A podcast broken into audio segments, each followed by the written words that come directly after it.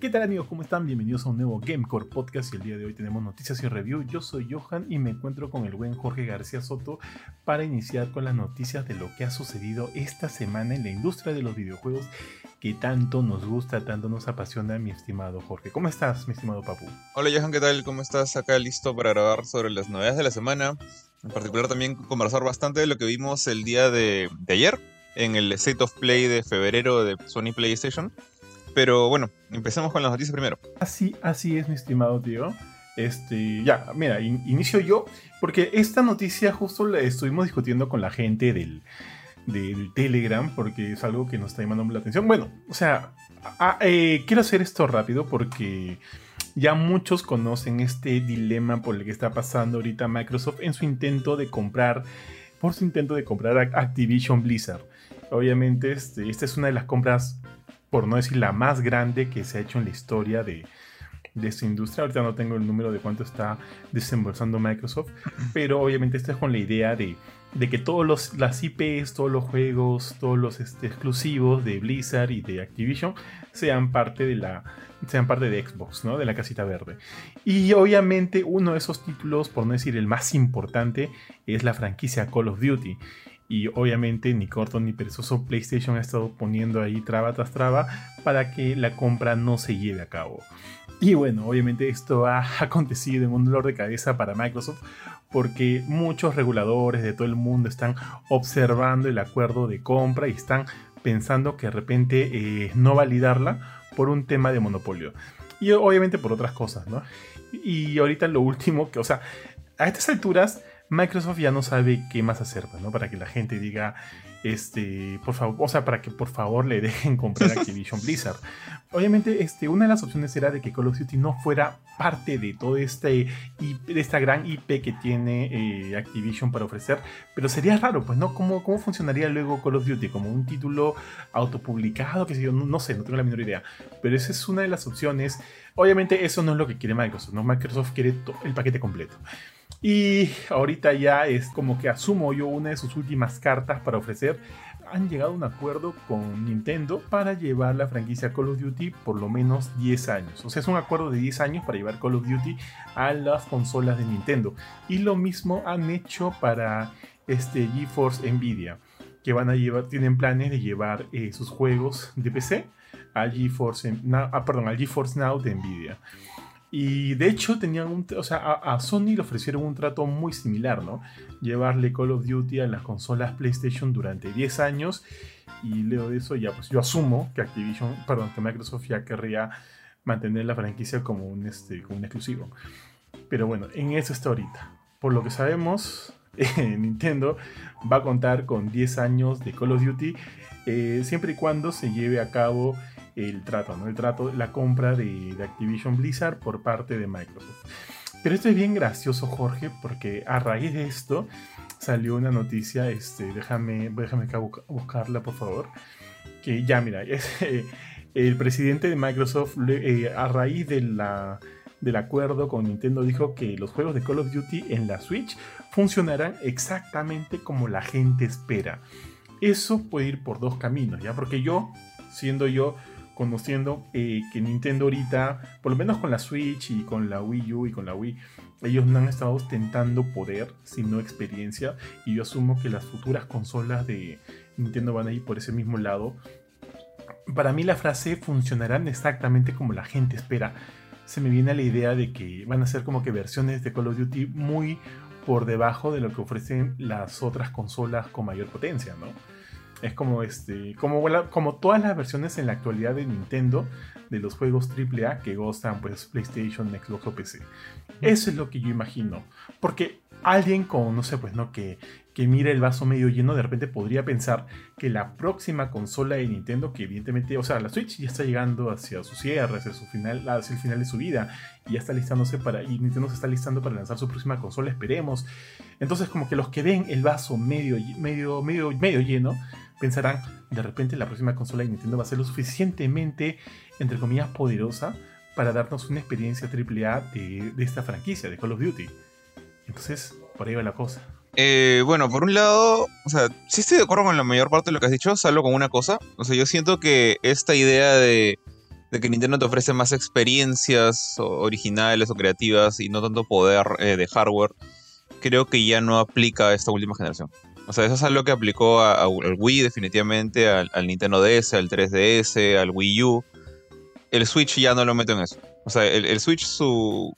Aparte de los Joy-Cons, que prácticamente, digamos, no es algo, no son tan increíblemente novedosos. O sea, el, salvo el tema de poder moverlos como un Wiimote, el DualSense hace casi lo mismo, en general en lo que es vibración y estas cosas.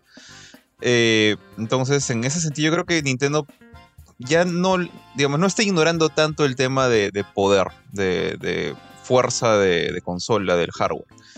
Y el próximo Switch, si es, o como se le llame, yo creo que de todas maneras va a tener algo de eso.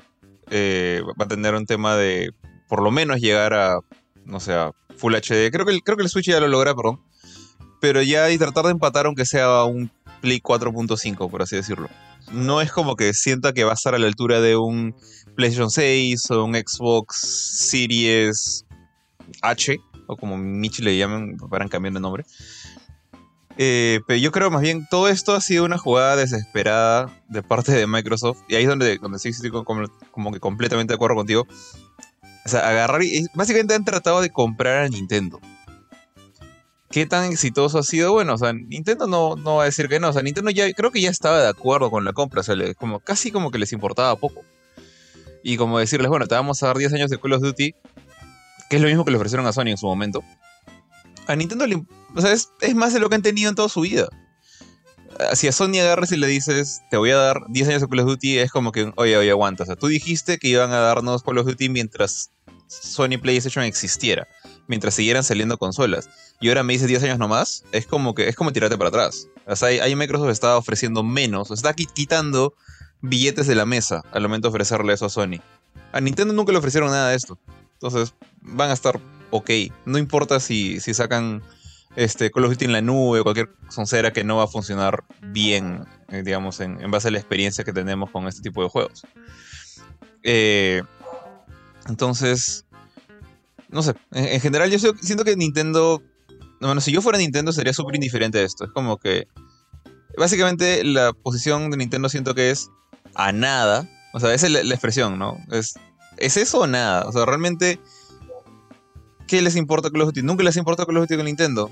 Y básicamente ahora le están regalando algo nuevo. Bueno, chévere. Saldrá será igual de bueno Call of Duty en Xbox que en Nintendo. Lo dudo mucho, así como tú. No creo que alcancen ese nivel de, capacidad de juego online, de calidad y, demás.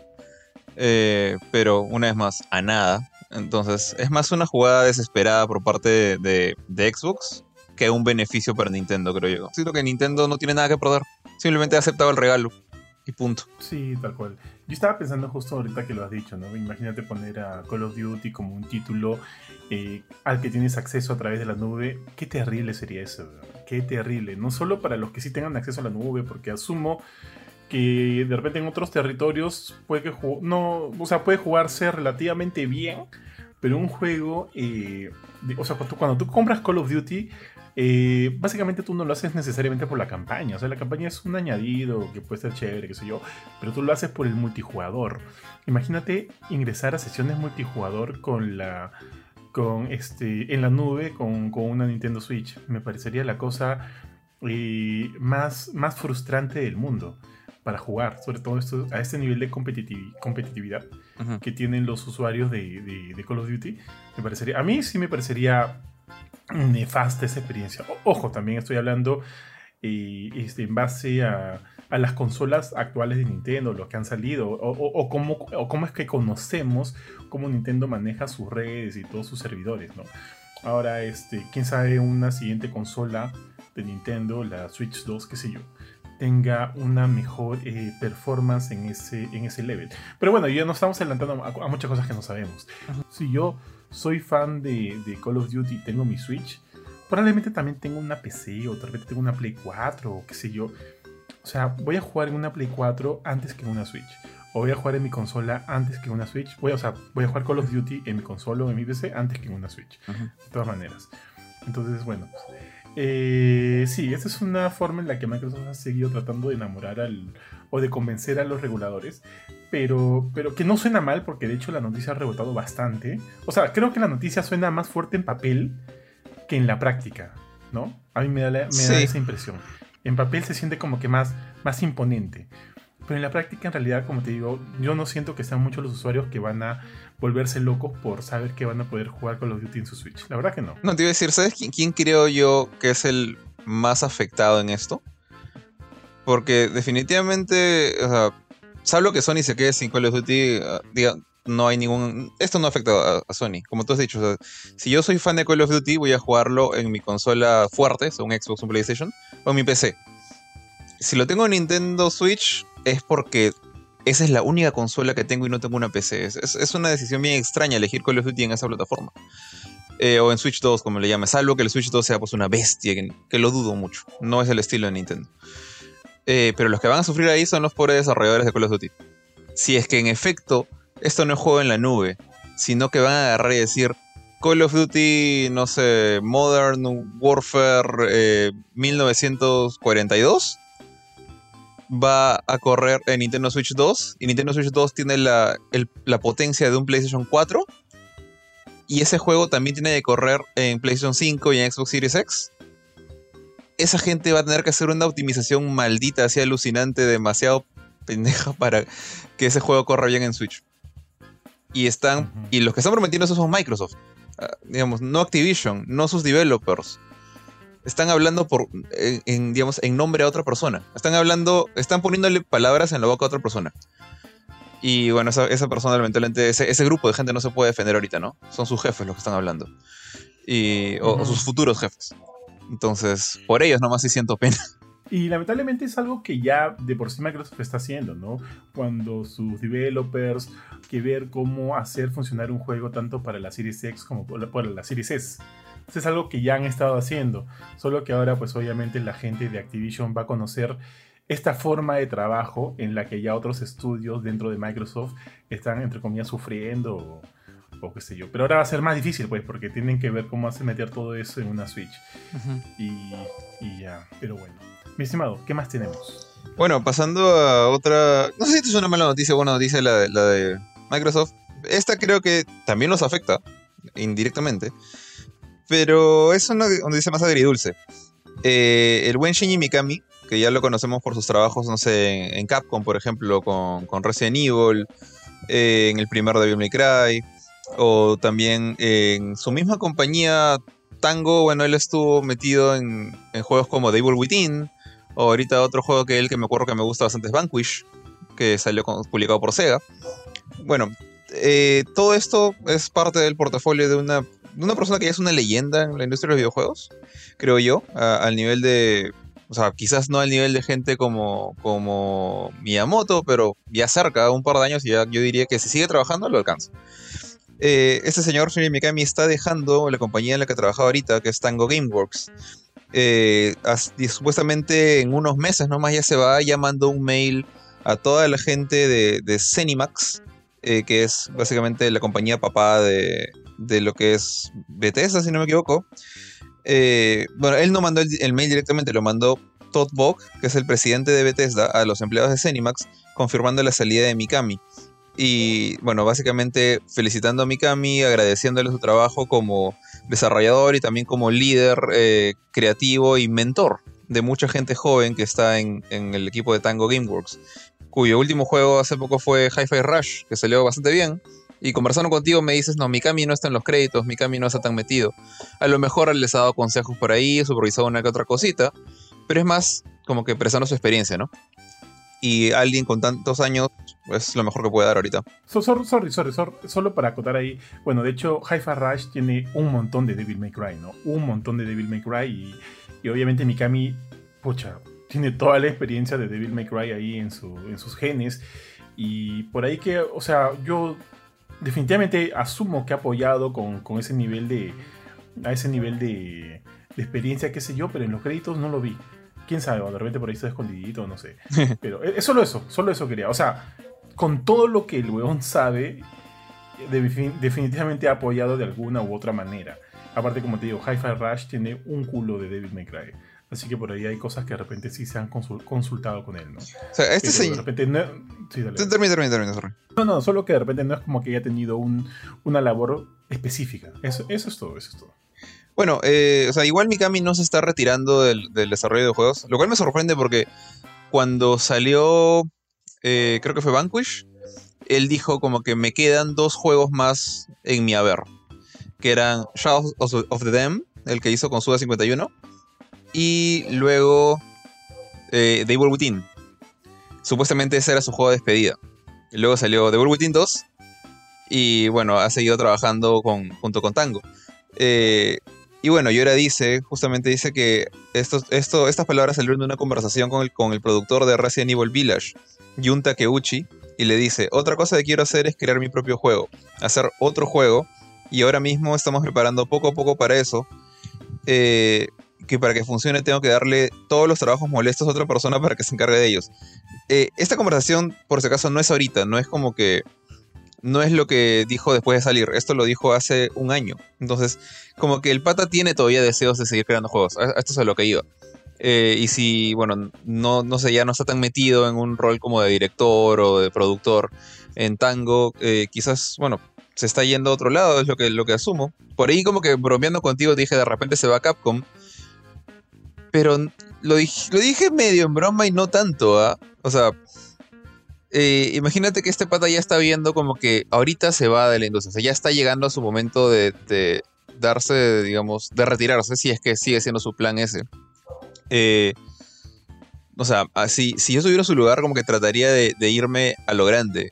Y creo que para llegar a, a ese, a lo grande es más fácil desde una compañía grande. Entonces, tranquilamente sería, no sé, que si su despedida es Resident Evil 9, por ejemplo, ¿no? O algo por el estilo. Eh, es algo que a mí me parece chévere, me gustaría. Eh, sigo, me sigue gustando el trabajo de Mikami, a pesar de que, no sé, no he sido muy fan de Evil Within, por ejemplo. Pero le deseo la mejor de las suertes en lo, en lo que decida hacer eh, a futuro, sea donde sea que vaya a trabajar. No lo veo trabajando en un equipo indie. A Mikami siento que él ya es de juegos grandes desde la época del Play 2. Así que, nada, veremos, veremos dónde lo lleva el, viento. Sí. De hecho, creo que su último juego con Capcom fue este. Ah, ¿Cómo se llama este juego, tío? El que hicieron antes de. de- eh, Cap- eh, God Hand. Creo que con God Hand fue el último juego que lanzó junto a Capcom. O sea, ya son varios años. Ya God Hand es. Es no me acuerdo del año en que salió. Pero creo que es cercano a Resident Evil 4, que es del 2005. Por ahí está. Y, yo me acuerdo también, tío, que cuando él, o sea, decidió alejarse y formar su propio estudio, que llegó a ser ahora Tango Gameworks, del cual ahora se está, quitando, eh, cuando él decidió formar el estudio y, dijo, vamos a hacer este juego que se llama The Evil Within, él salió diciendo, me o sea, armo mi propio estudio porque quiero armar un juego que sea mío, mío de mí, ¿no? Y estar feliz con eso. O sea, el, el, el floro que estaba diciendo ahorita, ya lo he escuchado antes, ¿no? Sí. Justo, justo para el lanzamiento de, de Evil Within. Eh, este, pero bueno, igual que tú, yo le deseo lo mejor. El pata me ha dado grandes juegos. O sea, el pata este, es el padre de. O sea, fue el director del primer Resident Evil, tío. Chajuegazo de juegazos. Director de Dino Crisis. Estuve involucrado también en las secuelas de ambos dos, ¿no? De Resident Evil 2, de Dino Crisis 2, Resident Evil 3, en Código Verónica, todos los Resident Evil. Estuvo metido también en, en qué otro. en- justo lo que te dije hace un ratito, Devil May Cry, tío. ¿no? Eh, bueno, de- eh, Resident Evil 4, tío, que para mí es uno de mis juegos favoritos ever, ever, ever. Vanquish, que también me gustó un montón. Devil Within no me gustó tanto. Devil Within 2 me gustó un poquito más. Ghostwire Tokyo no me gustó alucinar. No me- o sea, lo poco que lo jugué, lo jugó Panchito. Lo poco que yo lo jugué no me gustó tanto. Eh, bueno, bueno, en fin, igual, tiene como que grandes títulos en su haber el güey. Mira, el- el- Y el- Creo que todavía. Dime, dime. El pata es un gran diseñador, o sea, este, este tipo ha trabajado desde los años, inicio de los años 90 y arrancó haciendo juegos de franquicias de Disney. O sea, él es el creador Ajá, de, la tropa Goofy, ¿no? de, la, go- de la tropa Goofy. O sea, él es el, el- no, sé, no sé cuál fue su rol aquí, a ver, ¿qué dice algo? No, no dice. Pero también estuvo en ¿Quién engañó a Roger Rabbit? O sea, es como que tiene un historial bien curioso, pero que te das cuenta que el, el pata es bien creativo, o sea, para acomodarse a este tipo de franquicias. Y, y también trabajó en Phoenix Wright, que nada que ver con, con su árbol horror, con acción. Eh, Ah, no me acordaba. entonces, yo creo que cualquier cosa que se meta a hacer puede salir chévere. Y te iba a decir que qué te, parecería si, si esta, este pronóstico que dije de que regresa a Capcom va de la mano con un Dino Crisis 3. Ah, la tío. Puta madre. Me, quiere, ¿qué, quieres que me dé algo? o, sea, o sea, ya hay Dino Crisis 3. Ya, ah, uno de verdad, pues, sea, uno chévere, ¿no? ya, Dino Crisis 4. Yo ahorita, yo, yo, ahorita un yo preferiría un remake ahorita. Un remake. Como, como, estamos con toda esta onda de los remakes y todos los remakes, o sea, en su mayoría están saliendo de puta madre, tío no me molestaría un remake ¿ah? de lo primero. Y con este patita a la cabeza me parecería, uy, puta, preciso. Porque aparte ha pasado tanto tiempo que sacar ahorita un, eh, un o sea, un Dino Crisis 3 o un Dino Crisis 4 sería complicado, ¿no? Porque hay ya muchos jugadores que no han seguido las, anteriores, los anteriores dos. Yo creo que más todo se, se, acomodaría más para un remake del primero. Un remake así, bravazo, bravazo el primero. y si es con Shinji Mikami a la cabeza, yo feliz. Aparte, me acuerdo que también te dije, ¿no? Este, no me acuerdo si te lo dije a ti o si lo dije a alguien más. Y en parte me alegra la salida de, de Shinji Mikami, porque eso significa que su próximo gran juego de terror, que espero que haga, que espero que haga, no va a ser exclusivo de Xbox, pues. Lo vas a poder jugar también en PlayStation. Ah, también, ¿no? Es, verdad. uno de los grandes plus. Ahora también, ¿por qué se habrá quitado? O sea, eh, eh, él ha dicho el flor de querer hacer este juego, qué sé yo. ¿Y por qué no hacerlo con Tango? ¿O es porque en verdad Capcom de repente, se como tú dijiste hace un ratito, se lo ha jalado? O sea, pero ¿por qué no hacerlo con Tango, con toda la plata de Microsoft? Pucha, no, no sabría decirte la verdad. O sea, claro, tiene toda la plata del mundo. Lo único que se me ocurre es que Tango al final. Tango tiene dos tiene papá y abuelo, ¿no? O sea, básicamente tiene a Bethesda encima. Y encima de Bethesda tiene a Zenimax. Incluso tiene al, al Jinpachi Mishima encima, que es Microsoft. Entonces, eh, yo siento que de repente son demasiadas cabezas peleándose por a qué dedicarle la plata. De repente no tiene esa libertad de hacer lo que quiera. Eh, Bethesda, en mi opinión, tiene un estilo de juego muy claro. O sea, este estilo de juego tipo el de Deadloop, eh, juegos en primera persona con un componente más narrativo de lo usual en un first person shooter, con un estilo gráfico como el de Bioshock, que parece que lo reutilizan a cada rato. Eh, y como que Evil Within era la cosa rara ahí. Eh, entonces, no sé, de repente quiere un lugar con, más libertad creativa y donde él esté más arriba en, la cadena alimenticia. Tendría sentido, tendría sentido. Sí, pues con Ghostwire Tokyo, yo, yo con Ghostwire Tokyo dije, oh man, ya Tango está volviendo como que, o sea, Tango sigue especializándose en estas eh, experiencias más de terror, ¿no? Y luego nos saltaron lo que verdaderamente fue. Y luego también se distanciaron mucho de ese. O sea, yo tampoco digo que ellos deban estar encasillados en lo que es juegos de terror, para nada, para nada. Pero, pero bueno, pues ya empezaron con Devil Within, sino con Devil Within 2, luego este, sabiendo que está ahí Shinji Mikami, luego nos presentaron este tráiler de Ghostwire Tokyo, yo pensé que iban a seguir con esa onda. Pero obviamente al final Ghostwire Tokyo terminó siendo otra cosa, ¿no? Otra cosa totalmente distinta. No, no, digo que mala, pero otra cosa totalmente distinta. Y ahora con Hi-Fi Rush se entiende de que la desarrolladora está yendo, está experimentando por otros tipos de géneros que les está resultando bien, por lo menos con Hi-Fi Rush les ha ido de puta madre y los jugadores me parece un juegazo. Y de repente sí, pues no tiene que ver con lo que tú dices. De repente sí quiere un poco más de esa libertad creativa al momento de, de poder planificar el, el, este juego en, en, sueño, este juego en sueño que tiene. Pues, ¿no? Que ojalá sea, pues, ahorita me has picado el bicho, tío, que no lo había pensado. Que ojalá que haya sido este, ojalá que sea este, este renacer de, de Dino Crisis, porque siento que ya le toca. De todos los grandes remakes que han habido, que han habido un montón, tío siento que a, a Dino Crisis todavía no se le ha dado el respeto que merece. bueno, sí, pues. Y ya, pues. Y me encantaría. Me encantaría. Pero ya, pues. Oye, me he dado cuenta que en mi primera, en mi primera nota, este. Me quemé todita las de. las de. Porque eran distintas, pues, ¿no? Era la de. La de Activision y Nintendo, Activision y GeForce, y lo que dijeron acerca de lo de Nintendo. Así que ya me quedé sin notas hasta entrar a lo del, lo del Stereo Play, así que continúa. Vamos con la, con la otra nota que también, esa sí yo creo que es una nota positiva, aunque presentada no de la manera que nadie hubiera querido, estoy seguro. Eh, a ver, ¿cómo, ¿cómo, es la historia de esta cosa? Eh, bueno, según lo que, lo que entiendo en la noticia, porque yo me acuerdo que vi el video y como no conozco mucho de estas personalidades de internet, eh, parece que el youtuber se llama Valiant o Valiant o Valiant Renegade y está escuchando una conferencia eh, sobre resultados, resultados de, de, algo, creo que algo relacionado a Warner. No, de Warner, sí. Como que resulta. La edición de juegos de Warner Bros. O sea, que también le estaba yendo, como, con- como una especie de, de reporte fiscal o algo así, como que de, de éxito, fracaso de, de la división de juegos de Warner Bros. Y mencionan, ¿no? Que lo, lo bien que les ha ido, como siempre. eh, Tienen que, tienen que decir que les va bien, eso no, no hay forma. Y después mencionan como que las cosas chéveres que están por venir este año. Y no, en ninguna parte dicen la identidad de la persona que estaba hablando o de repente se me está escapando. Pero yo recuerdo que la voz dice justamente que entre los juegos más esperados, y bueno, acá está el texto en la nota de, la web de GameCourt, eh, dice, están los esperadísimos... eh, Primero dijo Suicide Squad Kill de Justice League. No, mira, Mortal Kombat 12 y Suicide Squad Kill de Justice League. Entonces, Suicide Squad Kill de Justice League ya todos lo conocemos, hemos visto un montón de videos de cinemáticas, recién hemos visto uno de gameplay y hablaremos de él. Pero ese nombrecito que dijo antes, como que lo dijo tan desfachatadamente, tan casualmente, como que, ah, sí, Mortal Kombat 12.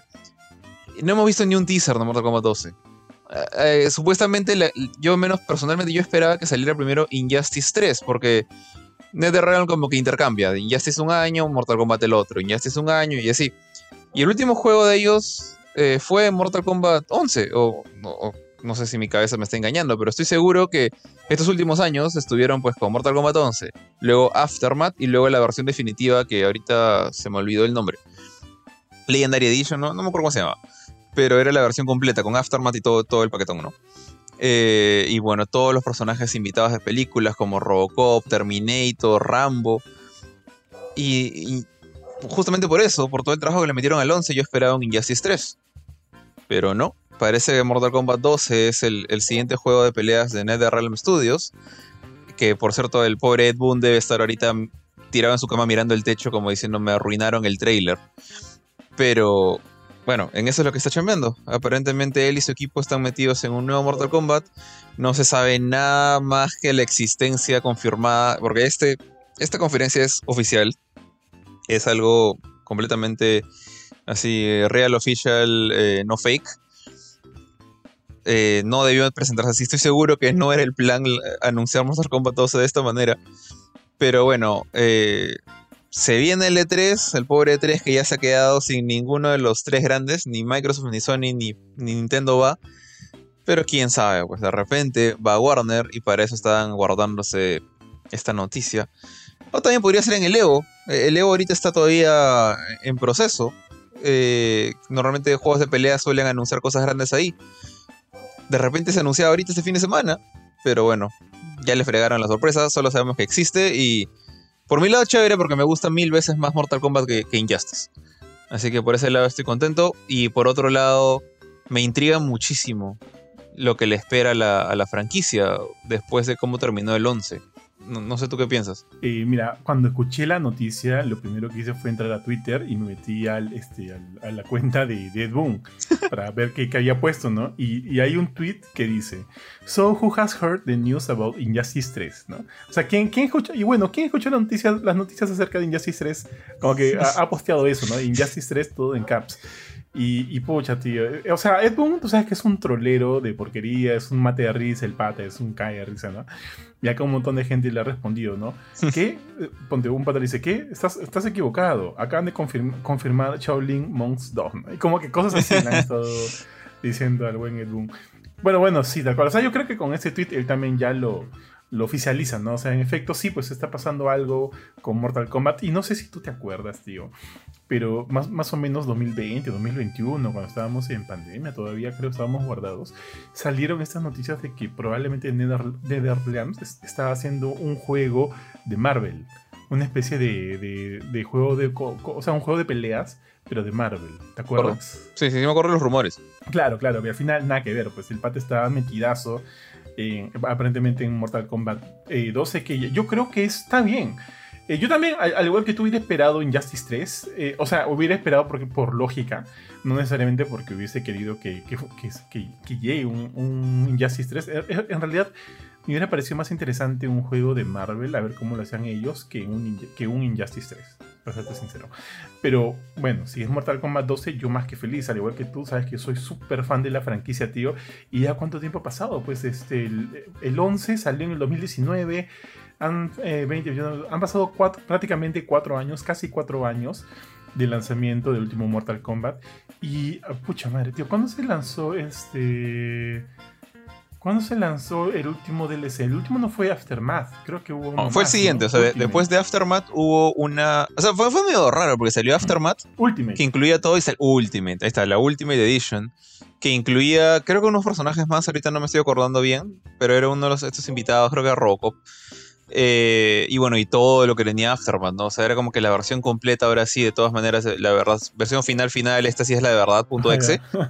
eh, y esa salió en el 2021, porque me acuerdo que, compitió como mejor juego de pelea. A mí personalmente me pareció un poquito injusto, no porque no me gusta el juego, sino porque era un juego del 2019, como tú bien lo has dicho. Entonces, ya, pues ha pasado un montón de tiempo desde el último Mortal Kombat sí. de, de, de veras que hemos visto. Sí, sí, tal cual, tal cual. Ya, entonces, bueno, si ha salido 2021, han pasado dos años. Me parece que, ok, está bien, no me quejo, porque como te digo, al igual que tú, soy súper fan de la franquicia, no me quejo para nada. Me interesa ver qué onda ha sido, cómo van a seguir retomando, porque el, final de, del 11 fue como que medio, o sea, fue, no sé, no sé si vamos a culear o no, ¿no? Pretendiendo a, a Liu Kang acá como el nuevo dios del... El nuevo, no, no me acuerdo qué tipo de dios es, pero como un dios y, y reboteando la historia, ¿te acuerdas que se va al pasado? Y toda esta onda. No sé si se enfocará en el pasado, si seguiremos en el presente, si igual va a haber todo este juego de tiempos con varias versiones de cada uno de los personajes que ya hemos visto varias veces. No sé, no sé. O, de repente van a rebotear de nuevo, no creo, porque se llama Mortal Kombat 12, pues no. No creo que una reboteada ah, fuera necesariamente allí. Han, han, ocurrido dos reboteadas, o sea, la del 9, que fue, en mi opinión, la señora reboteada bravaza. Sí, grande. muy, chévere como contaron la historia. Que, que básicamente como que puso en el mapa el estilo de creación de, de modos historia de NetherRealm Studios, ¿no? como, como ejemplo a seguir para todos los juegos de pelea. Y luego lo volvieron a rebotear en el 11. Porque no sé, creo que se, se malearon, mataron mucha gente chévere y dijeron, ups, no, nos exageramos un poquito, no queríamos matar tantos. Y bueno, pasó lo que pasó. Eh, entonces yo creo que otro reboot más ya sería bien cochino. Pero al mismo tiempo, como tú has dicho, nos quedamos en el pasado. O sea, tenemos un Raiden sin poderes. Eh, Lucan es el dios del fuego.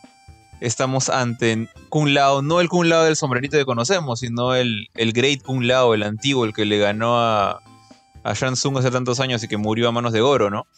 Entonces, sería, a mí me encantaría que contaran esa historia, pero el problema es que Mortal Kombat, para, para mal o para bien, no es Mortal Kombat sin, sin Sub-Zero, sin Scorpion, sin, no sé, el Johnny Cage, que tan importante lo volvieron en estos últimos juegos. ¿Y que, en dónde queda pues la gente de la nueva generación? ¿Dónde queda Cassie Cage? ¿Dónde queda la hija de Jax? Eh, Jackie, Jackie Briggs. Eh, entonces, no sé. Siento que están en una situación muy rara. Y lamentablemente quizás la única salida es un reboot otra vez. Sí, pues sí, pero me parecería, como te digo, muy, muy pronto. O sea, si bien, eh, como dices, también hubo un reboot luego del 9, yo siento que el 9, como tú dices, es el señor reboot, tío. Sí. Y desde el 9 ya pues han pasado 3, me parecería todavía muy pronto. Es más, este, yo, yo estoy totalmente seguro que, o sea, cual, quien sea que se haya perdido los primeros 8 Mortal Kombat, si empezaba en el 9, se iba a poner este al día en One, ¿ah? Es un gran reboot y un gran juego. Qué bestia, me encantó ese modo historia. Eh, bueno, no sé, no tengo ni idea de cómo van a seguir acá la historia con el 12. Solo espero, pero bueno, le tengo fe al final, le tengo mucha fe a Netherland. Este, así que a esperar que sea realmente bueno, pues, ¿no? Y ojalá, ¿sabes qué me gustaría así? Que sea como que de, este, de actual generación exclusive para ver qué, o sea, qué elementos, qué recursos de la actual generación le pueden dar al juego para, ver qué tanto se distancia, pues, ¿no? De repente del, del, 11. Que ya no esté atado necesariamente a, las consolas de pasada generación. ¿Qué le podría brindar eso al, al juego? Ya sabemos, por ejemplo, Street Fighter 6 es de actual generación nada más y se ve espectacular, tío. Se ve muy, muy bien. Entonces siento que Mortal Kombat 11 no puede ser menos que eso. Bueno, a mí también me gustaría, en general, en general yo ya, digamos, yo ya prefiero que los juegos salgan, si son juegos pequeños o indies, estilo retro, ya normal, que salgan en ambas generaciones.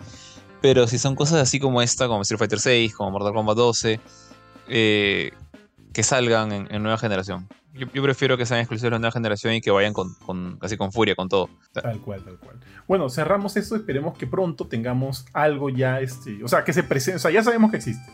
Ya se anunció que existe. Ahora que se presente de la manera como debe ser, ¿no? Con un bonito tráiler, con un gran tráiler. Porque creo que ahorita ya no funcionaría un tease. Porque, o sea, si no hubiera salido esto, todavía, ellos todavía tendrían la carta del tease, ¿no? Como que como que por ahí sale la cadenita, solo la cadena, ¿no? De, Scorpion y luego Mortal Kombat 12, pues, ¿no? en, el fondo. Eso ya no serviría ya, porque ya, ya nos malograron ese, la existencia del juego, ya no pueden hacer un tease con eso. O sea, tienen que ya salir con una presentación. No digo que sea como que el mega trailer, ¿no? Mostrando a todos los personajes, todos los sistemas de peleas que va a tener el juego. No, pero sí un trailer más o menos armadito. Creo, creo yo, no sé. Porque como te digo, un TIS ahorita ya no funciona. Ya le quemaron eso. Ya e, ese barco ya zarpó. Sí. Entonces, a ver cómo, pues, ¿no? ¿Cómo y cuándo?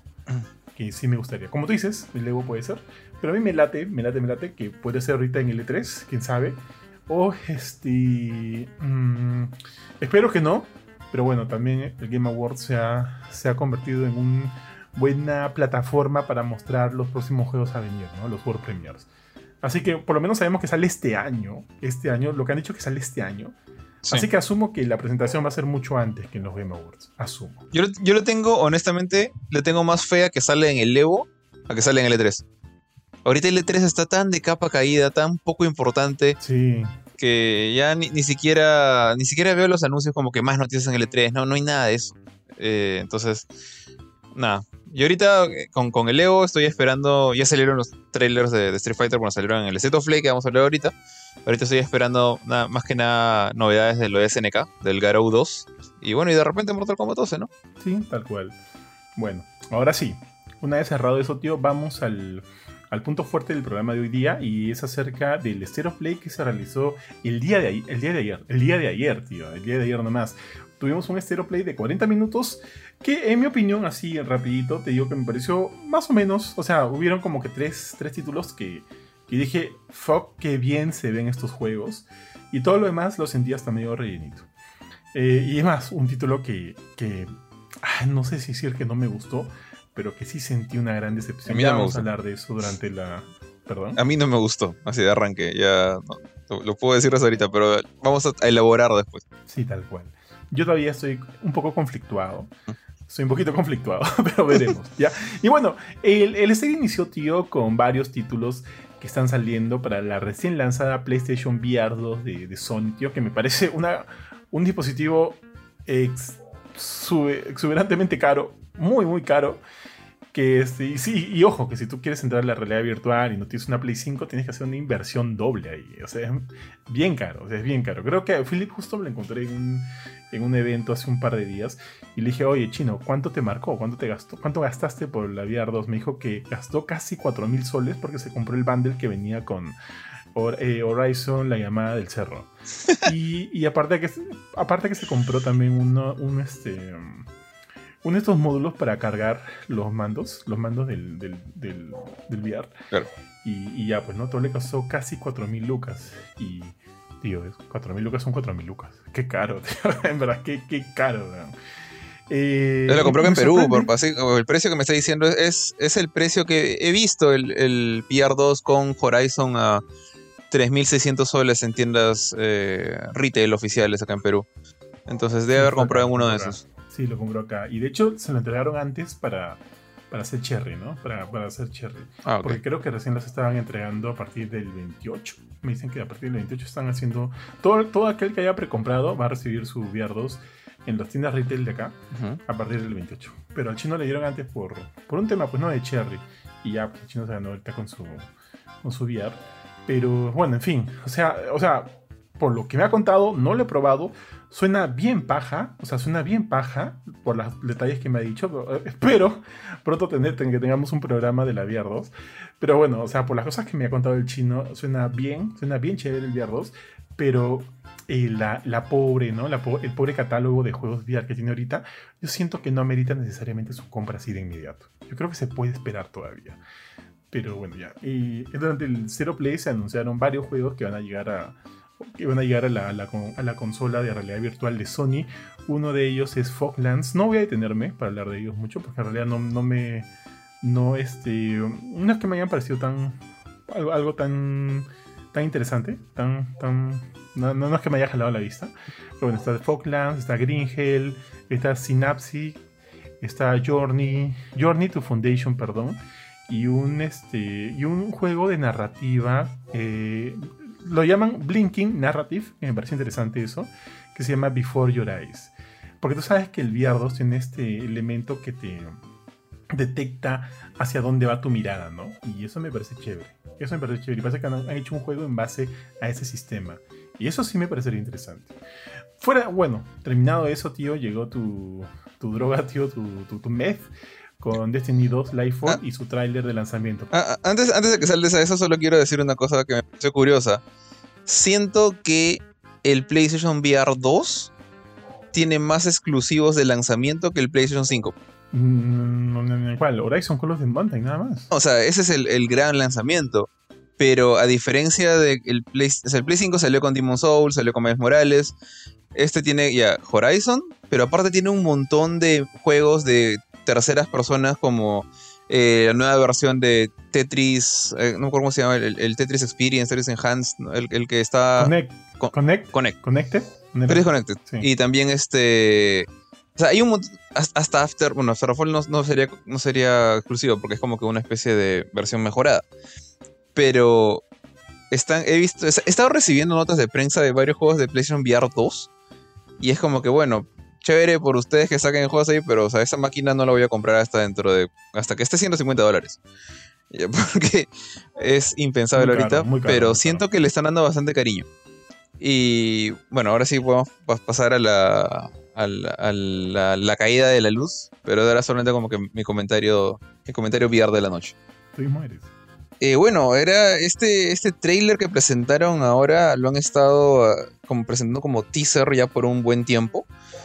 Eh, con la llegada pues de esta batalla, pues eso es chistoso, ver como que la, batalla de verdad con la oscuridad, o sea, sé que la, gente que no está metida en Destiny como que se burla mucho de los nombres tan genéricos como la luz, que es como que los buenos, y el poder de los guardianes, y la oscuridad, que son los malos y contra lo que peleas, pero es como que los nombres más genéricos que ni siquiera Disney de los años 50 sacaba esos nombres, ¿no?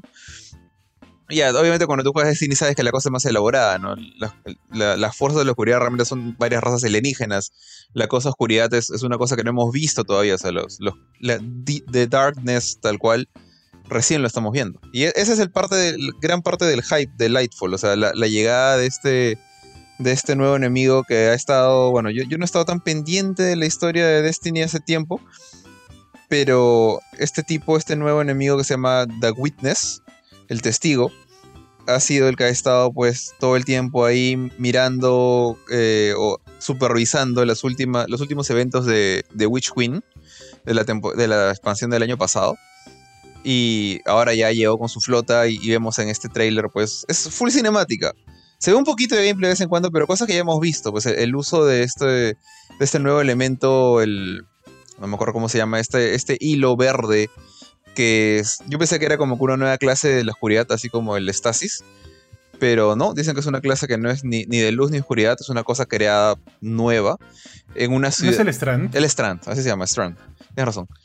Eh, gran parte de, la historia se lleva a cabo en esta, creo que es una, una ciudad dentro que está en Neptuno, si no me equivoco, que tú la ves y es una ciudad que parece pues no sé, Corea del Sur de noche o, Japón, está todo lleno de neones, edificios altos, eh, parece una ciudad habitada y de hecho está habitada por gente, es como que parte del, chongo de esta nueva expansión es el descubrimiento de que lo que nosotros pensamos que era la última ciudad con, gente, la última ciudad habitada por la humanidad, no era la última ciudad habitada por la humanidad. Y, y nada, pues ese es creo yo, gran parte de, la gracia del lore y eso es lo que ha lucido este último trailer. Como que tratando de hypear a la gente que sabe de Destiny, que honestamente creo, yo siento que a esas alturas Bungie ya sabe que cuando lanza algo nuevo de Destiny, no van a haber, o sea, casi ningún nuevo jugador interesado en esto. Los que van a estar bien metidos en este asunto son su vieja guardia, ¿no? La gente que ya está metida. O la gente que ha dejado de jugar como tú y yo de repente. Ya, e- este, tú ves el trailer y nunca, nunca salió nada de Destiny, no, no te llama mucho la atención. Pero la gente que está metida, pues ve que por fin llegan las pirámides, por fin llega la supuesta oscuridad, por fin el Traveler vago de Michi ah, ah, lanza un rayo a la estrella de la muerte, por fin hace algo, el pelota de golf gigante sobrealimentada. Lo, lo odio al Traveler, de hecho, desde que jugaba Destiny hasta ahorita que voy un año y medio sin jugar Destiny, odio al Traveler y esperaba que le metieran bala, pero no, él fue el que metió bala, así que por fin hace algo. Entonces todo ese tema es, es lo chévere. Entonces yo siento que si nunca has jugado Destiny, no sabes qué, qué- estás mirando, te va a importar un pepino. Pero no sé, tú, a mí sí me, me un poquito. O sea, ver los movimientos del Strand, eso de poder colgarte de, de palos a lo Spider-Man, girar, como columpiarte y meterle un golpe a un enemigo. He visto cosas locas que la gente que ha tenido acceso al, al preview, la gente de Bungie, ha estado haciendo cosas locas como, por ejemplo, lanzando una. Esas bolitas que hay en, diferentes partes que te piden hacer puzzles con esferas que cargas y llevas un punto A al punto B. Gente que las tira en el aire, se cuelga de la pelota y vuela como si fuera pues este el martillo de Thor, como si estuviera agarrado una bola que pesa mucho más que ellos. Entonces es el nivel de creatividad que, ha metido ese miserable, no miserable, ese extraño elemento verde. Siento que Destiny se siente como otra cosa ahorita, viendo los trailers nomás. Y puedo decir que nada de lo que vi en, Witch Queen me, me ha hypeado al nivel de esto. Y tampoco es que esté súper hypeadazo, ¿ya? Pero esto es algo que sí me gustaría jugar. O sea, lo que vi en, Witch Queen, no. Era como que, ah, ok, más historias, Sabatun, ok, qué chévere, pero todo lo demás es lo mismo. Ahora sí veo cosas nuevas. Es, es algo que creo que no veía desde que hicieron el, el PvP de...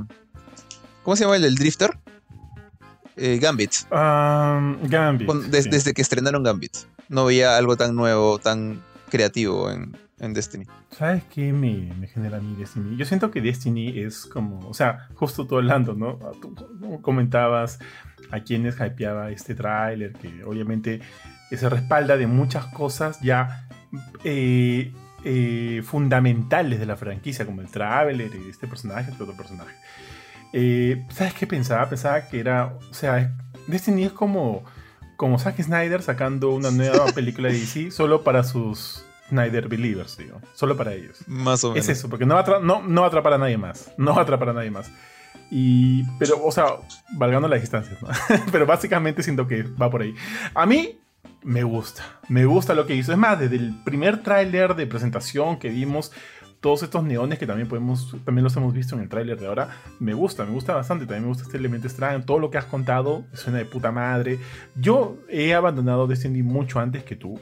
Y definitivamente este, estoy muy, estoy bastante perdido en realidad por qué está pasando, qué no está pasando ahorita. Pero podría regresar por este juego porque se ve bien chévere. O sea, se, esta Lightfall se ve bien, bien paja. Aparte que es el regreso de Calus y no sé qué cosa. Y bueno. Ahora sí es Calus, ya no, ya, no es Robo Calus, ahora sí es Ca- Calus. Ah, ah, sí. Ya no es Khan, es el, es, el, es el Calus Prime, es el Calus Prime. Sí, pues tal cual, tío. Y esas cosas sí me llaman la atención. Sí quiero como que... Sí, sí quisiera ver qué pasa, ¿ya? Quisiera ver qué pasa. Y lo mejor de todo esto es que finalmente ya hay alguien, este, un PR eh, regional de, de, de Bungie, en este caso para Destiny, para Lightfall de Destiny 2. Y él nos va, este, nos va a facilitar un código de review del juego. Si no fuera por eso, no compraría. Por más que me parezca interesante. ¿Tú sí? Eh, acá voy a decir algo medio controversial. Si jugar en PC, sí. Pero mi principal consola es un PlayStation 5. El- la diferencia de precio entre ambas máquinas es ridículo. O sea, ahorita eh, una edición de colección de deluxe, o sea, porque lamentablemente Destiny ahorita tiene ese problema de que Bungie ha dividido tanto sus ediciones que la única manera de sacarle, digamos, verdadero provecho a una nueva expansión de Destiny es comprando la versión deluxe. Porque si compras la versión normal, por ejemplo, de Lightfall, tienes, tienes la campaña y tienes acceso a, digamos, a las campañitas que salen en las siguientes temporadas.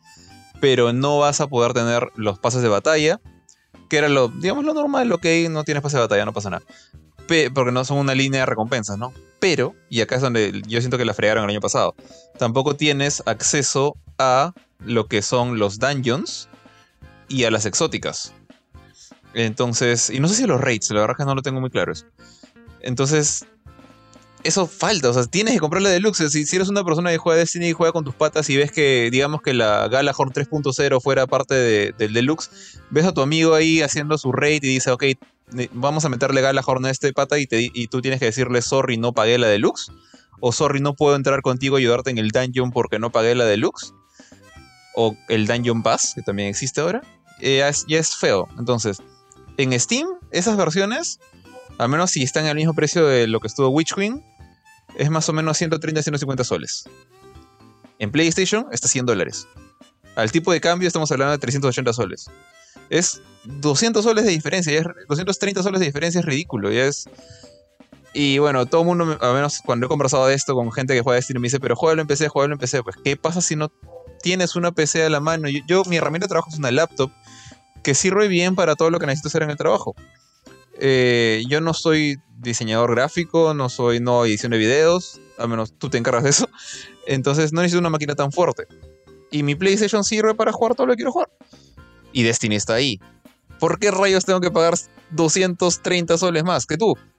y eso es lo que por eso esa es la razón por la cual no compré Witch Queen. Porque si no hubiera seguido. Eh, pero entonces. Por ser un Sonyer. Por, ser, un, Sonyer, terminé pagando pato. Entonces, ahorita la situación sería la misma.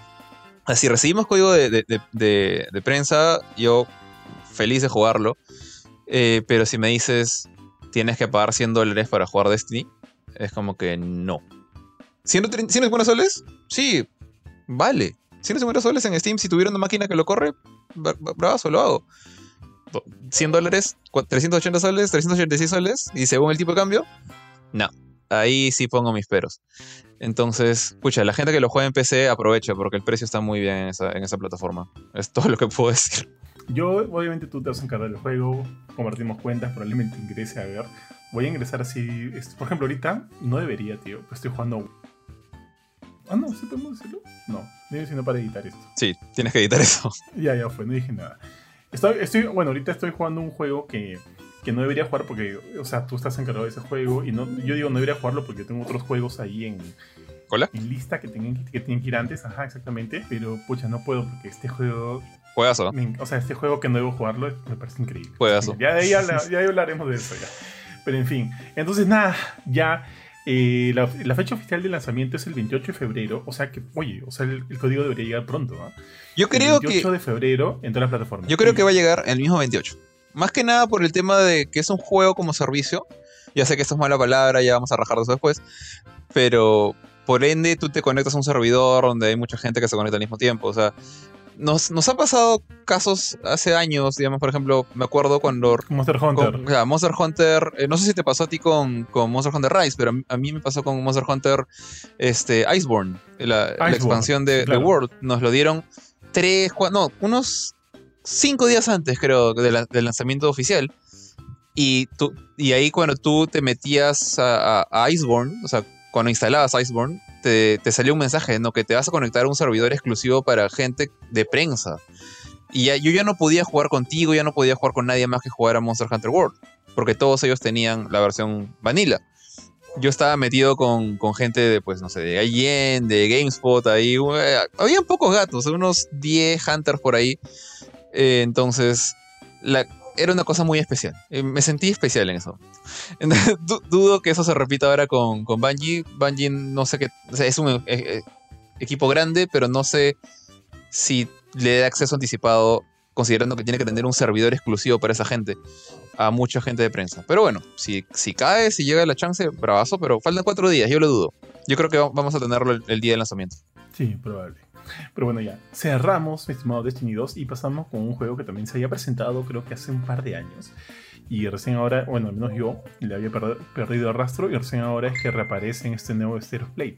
Y me, ahí estoy hablando acerca de Chia, tío. Sí, Chia, Es un juego Sí, es un juego bien bonito. O sea, visualmente lo veo bien bonito. Me recuerda mucho a Kena, como si fuera un producto de, de una pela de Pixar, ¿ya? Porque tiene todo este, este, este gran cantidad de colores pasteles bonitos.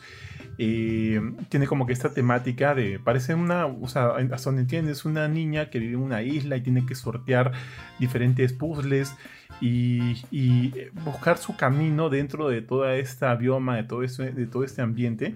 Vas, a tener que navegar con tu, con tu balsa y, se ve paja, se ve muy, muy chévere. Entonces, este. Hay un juego. Tío, que salió. Creo que en el 2017, 2018 no me acuerdo muy bien cómo se llama, que me recuerda mucho a Chia. Este, pero eso, eso es lo que hay. Ahorita no hay mucho más que decir. También tiene como que aires de, del tufo salvaje de Breath of the Wild. así que, así que quiero ver, quiero ver qué onda, porque se ve muy bonito. Lo, ¿sabes que lo, pero ¿sabes qué es lo más interesante? Que el juego va a ser parte de la alineación de PlayStation Plus de marzo. Ojo, el, juego sale en marzo 21 y este juego va a ser parte de todos los que tengan PlayStation Plus. Essential, Extra, Premium. Eh, acá sale solo sale PlayStation Plus. Creo que viene con, para todos, ¿no? Creo.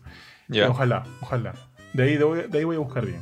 Y llega con Battlefield 2042, Minecraft Dungeons, que es un juegazo Minecraft Dungeons, ojo. Y el código Venus. ¿Qué querías comentar, Jorge?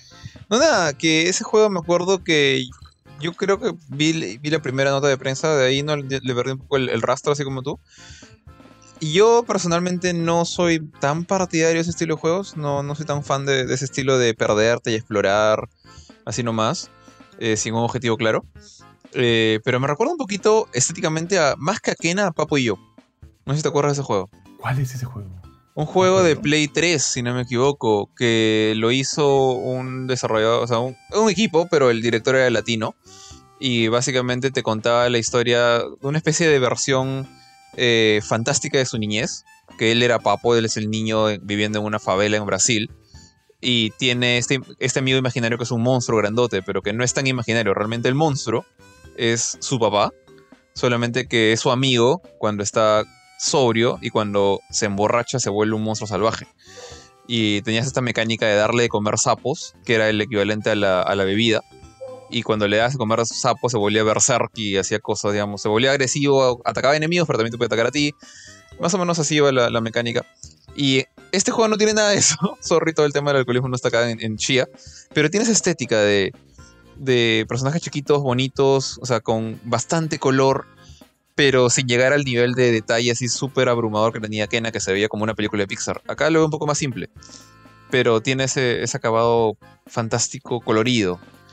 Eh, tengo entendido que, que, Chia lo que están haciendo los desarrolladores es tratar como que de, de eh, emular el feeling de este lugar, esta isla, creo que francesa, o, una, un pueblo francés en la playa, cerca de la playa, más o menos tropical, y que no es muy conocido, o sea, no es... Creo que Francia, sorry si me, si me equivoco ahorita, pero es como que no es una capital, no es una ciudad súper conocida, súper turística, y es un lugar chiquito pero bonito, y quieren como que comunicar eso a los jugadores, y y chévere, ¿no? La, gente que le gusta este, este, estilo de exploración así, así cute, eh, creo que está bien que estén atentos a este juego. Ya me acordé del juego, se llamaba Rhyme, no sé si te acuerdas. Ah, nada que ver con el mío. se, parecía bastante por toda esta temática de, aparte de los colores, de estar metido dentro de una isla, ¿no?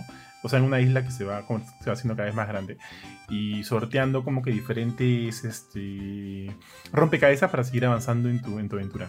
A eso me recuerdo, pero con otros elementos. Por ejemplo, tiene este Chia, que ojo, no, no es que me jale los pelos, pero se me llama la atención. Tiene este elemento en que puedes como que sobrevolar la isla como si fueras Link, usando tu... o como si fueras Aladdin, tío, usando tu, tu trapito ese para, para flotar. Y... no, no flotar, no, para descender. Y, y tiene como que esas cosillas que siento que hace que lo, que lo distancia de Rhyme. Pero me recordaba un montón a Rhyme. Ah, no me acordaba de ese nombre. No, sé si lo has jugado, pero tiene una, una idea muy similar a lo que es Chia. Pero ya, bueno, para los que tienen PlayStation Plus, esperemos que el, esperemos que el, el, el de nivel más bajo va a estar disponible Chia a partir del 21 de marzo. Listo, pasamos. luego, luego se presentó una cosa medio rara llamada Humanity humanidad. Que ah, me llamó la atención, me llamó la atención porque, o sea, es, ese es el, juego del dogo. que, ojo, no sé si sabías, pero ha sido este, desarrollado por Enhance, los que hicieron Res Infinite. Y justo te acuerdas que te dije Tetris Connected, no, era Tetris Effect. Effect, sí, ahí está, ese era el nombre. Effect. Ajá, y va a salir para Play 4, Play 5 y, PC. Y también es como que un elemento donde, donde construyes, bueno, no sé si construyes, o sea, creo que el juego tiene un modo un modo, entre comillas, campaña, ¿no? Por así decirlo, donde se te presentan como que distintos niveles, donde tú tienes que encontrar la, el camino para, evitar que la gente se muera, hasta donde entiendo. Pero aparte de eso, también vas a poder crear tus propios niveles, compartirlos con otros usuarios o ingresar a, a niveles de otros usuarios y ver qué ondas. Eso es lo que entiendo más o menos del juego, que se ve interesante. Porque hasta donde entiendo la idea es evitar la muerte de toda esta. evitar la muerte de la humanidad. Que todos parecen marionetas ahí este, caminando por, porque sí. Y bueno, finalmente tú eres este ser, este logo, que va a intentar este, mostrarles cuál es el camino, ¿no? This is the way.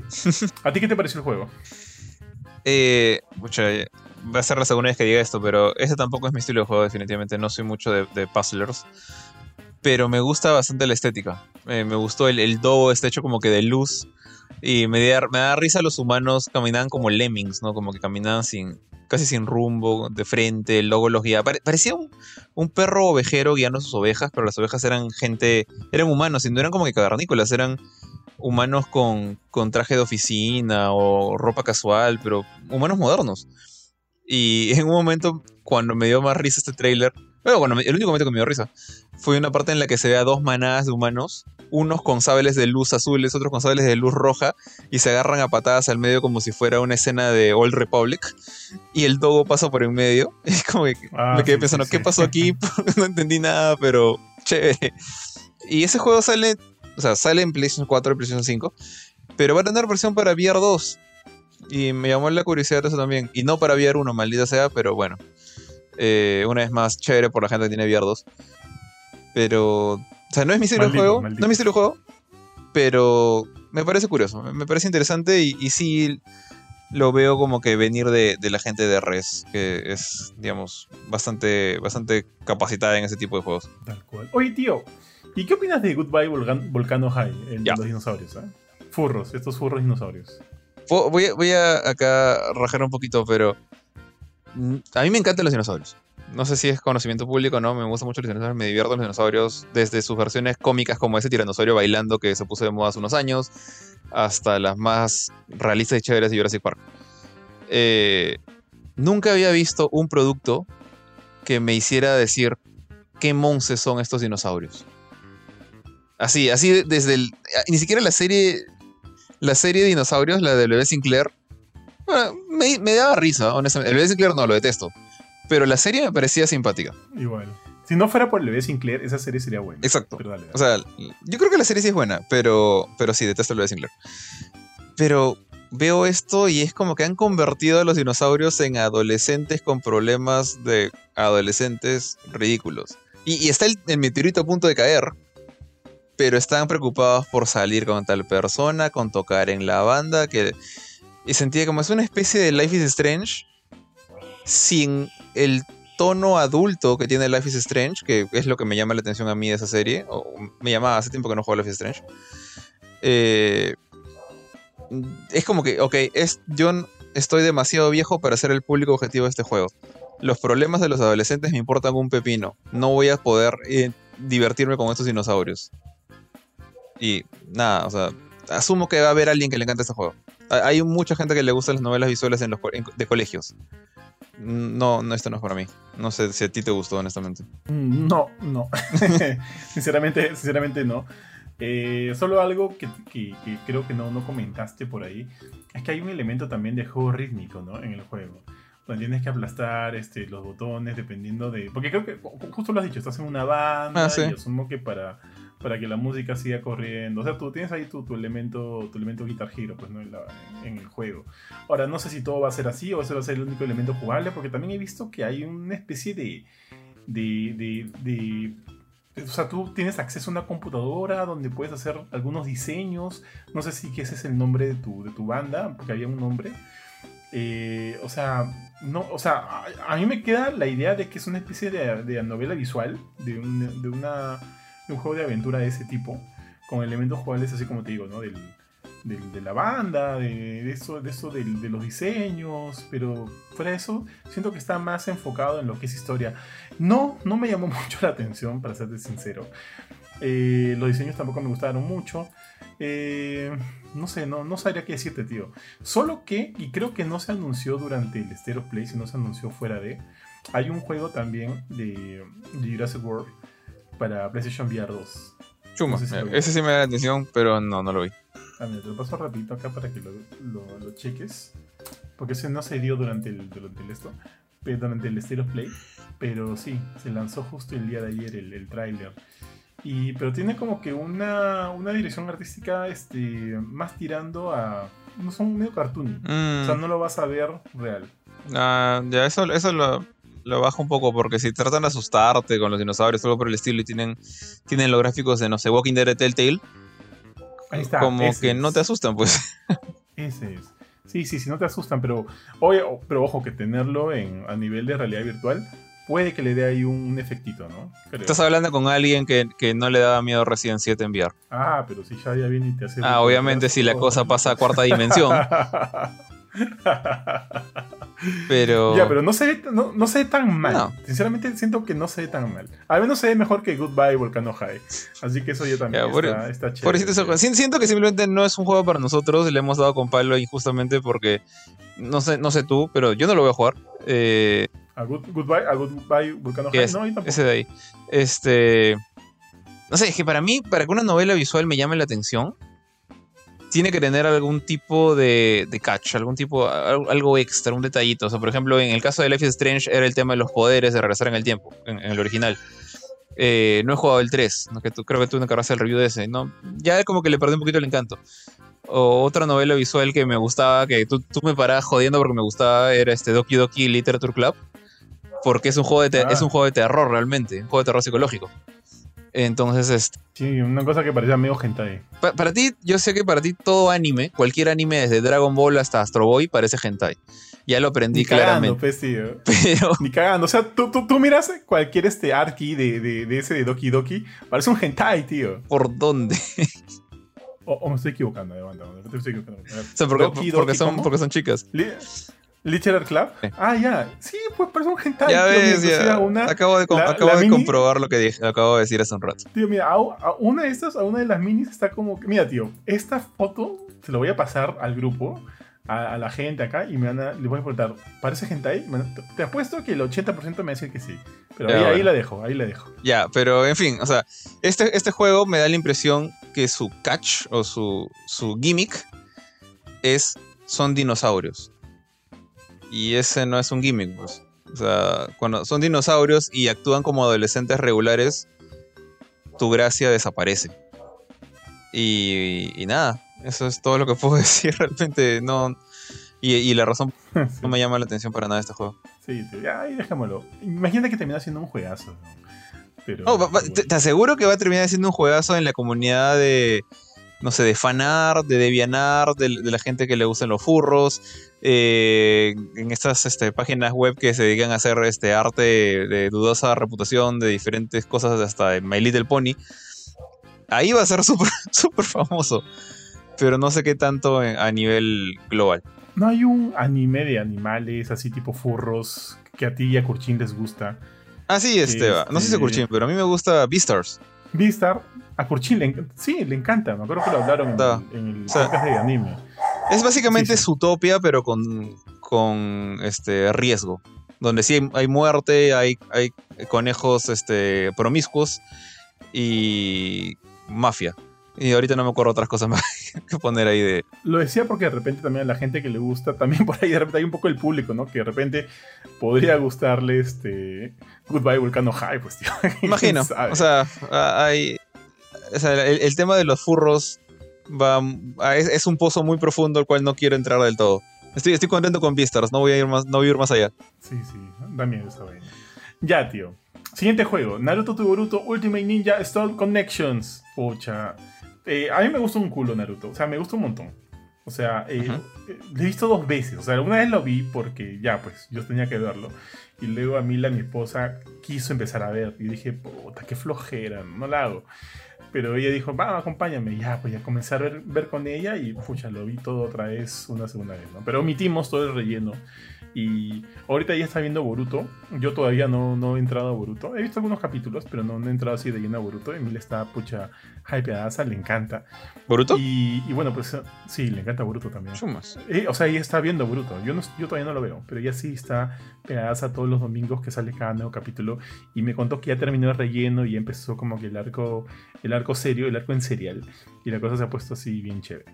Y bueno, nada, este, se, se anunció Naruto to Boruto Ultimate Ninja Storm Connections, que es el- obviamente el siguiente juego de la franquicia Na- Naruto y que hasta donde tengo entendido por el tráiler han dicho que hace la experiencia más grande de Naruto hasta el momento, con muchos nuevos personajes y este y creo que va- el juego va a llegar hasta el punto en el cual ahorita se encuentra el anime de Boruto. Entiendo que es toda la historia de todos los Ultimate Ninja Storm de Naruto, desde el que es niño hasta Boruto, y, que todo va a estar dentro de este juego para consolas de nueva generación. Eso es lo que he entendido. O sea, vas a, eh, revivir toda la historia de Naruto desde el inicio con todos estos juegos, incluido este Naruto Ultimate Ninja Storm Revolution, tío, que yo lo compré. Alucinas que ese juego lo compré antes de, meter, o sea, antes de, que iniciara GameCore y demás, ese juego lo compré, porque en ese momento yo era fan de Naruto, y dije, ¿qué es esto? Es donde sale un Naruto robot. Y al final obviamente sí me gustó, por ser mi primera, mi primera experiencia, yo no había jugado los anteriores, esa era mi primera experiencia de Naruto en una PlayStation, PlayStation 3, y obviamente me gustó, ¿no? Bueno, ese juego también está incluido en este paquetón, y, bueno, todavía no hay fecha de lanzamiento hasta donde creo, espérame un segundo, probablemente sí. Ah, es bueno, no, no, no hay fecha de lanzamiento, pero dicen que esto está. Este, es- esta gran colección que se llama Connection ha sido creado con la intención de coincidir con el 20 aniversario del anime de Naruto. Así que Paja va a estar disponible para Play 5, Play 4, todos los Xbox, desde el One para arriba, Nintendo, Swi- Nintendo Switch y PC. Eso. Eh, tío, ¿tú quieres hablar algo de Baldur's Gate 3?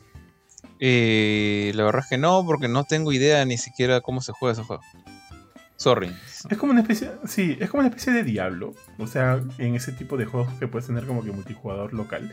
Lo interesante de esto es que al inicio se pensaba que solo iba a salir para PC. Es más, la gente eh, detrás del juego dijeron que iba a salir solo en PC.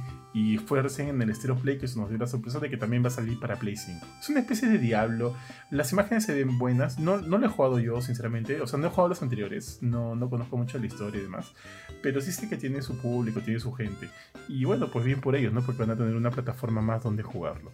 El juego sale el 31 de agosto, tanto para PlayStation 5 como para PC, y también se reveló una edición de colección que se ve muy, muy bonita. Luego de eso salió este juego, tío, Wayfinder. Eh, no sé si lo viste, no sé si te acuerdas de él, que es una especie de multi- multijugador online en un mundo de fantasía.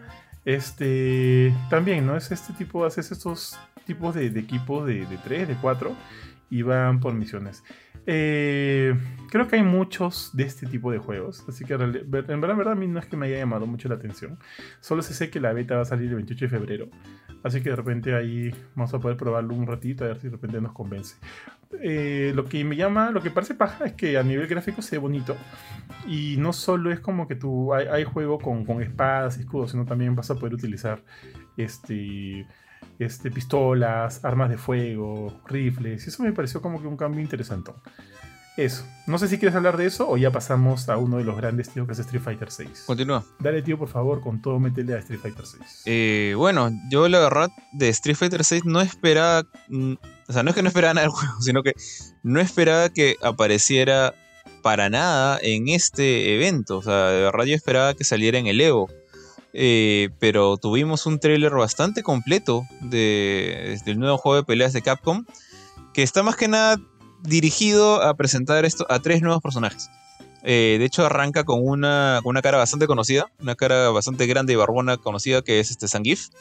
Que viene con un nuevo diseño, o sea, no solamente está con un, look mucho más realista, que es el, el look por el que está yendo Capcom en esta nueva entrega, o sea, por lo que hemos visto a, a Ryu, Ken y demás. Eh, los personajes se ven mucho menos caricaturescos que lo que vimos en Street Fighter eh, 5 y particularmente el 4, por ejemplo, que eran super cartoony. Ahora se ven bien, bien Harry Engine, por así decirlo. O sea, no, estoy seguro que sean actores escaneados como en Devil May Cry, pero, pero esto es Harry Engine de todas maneras. Y un nivel de, fidelidad bien chévere. Y, pues a Zangief lo ves, ves su cara más tosca, su... Está, empieza peleando con una máscara tipo, tipo Rey Misterio, por así decirlo. Y le pegan y se la máscara se le sale volando. Y obviamente, un luchador grandote con pelo en pecho, sabíamos que era Zangief y está con un nuevo diseño con, unos pantalones eh, rojos y blancos largos, sacándole el, ancho al pobre Onda que, ya lo habían estrenado antes en trailers pasados.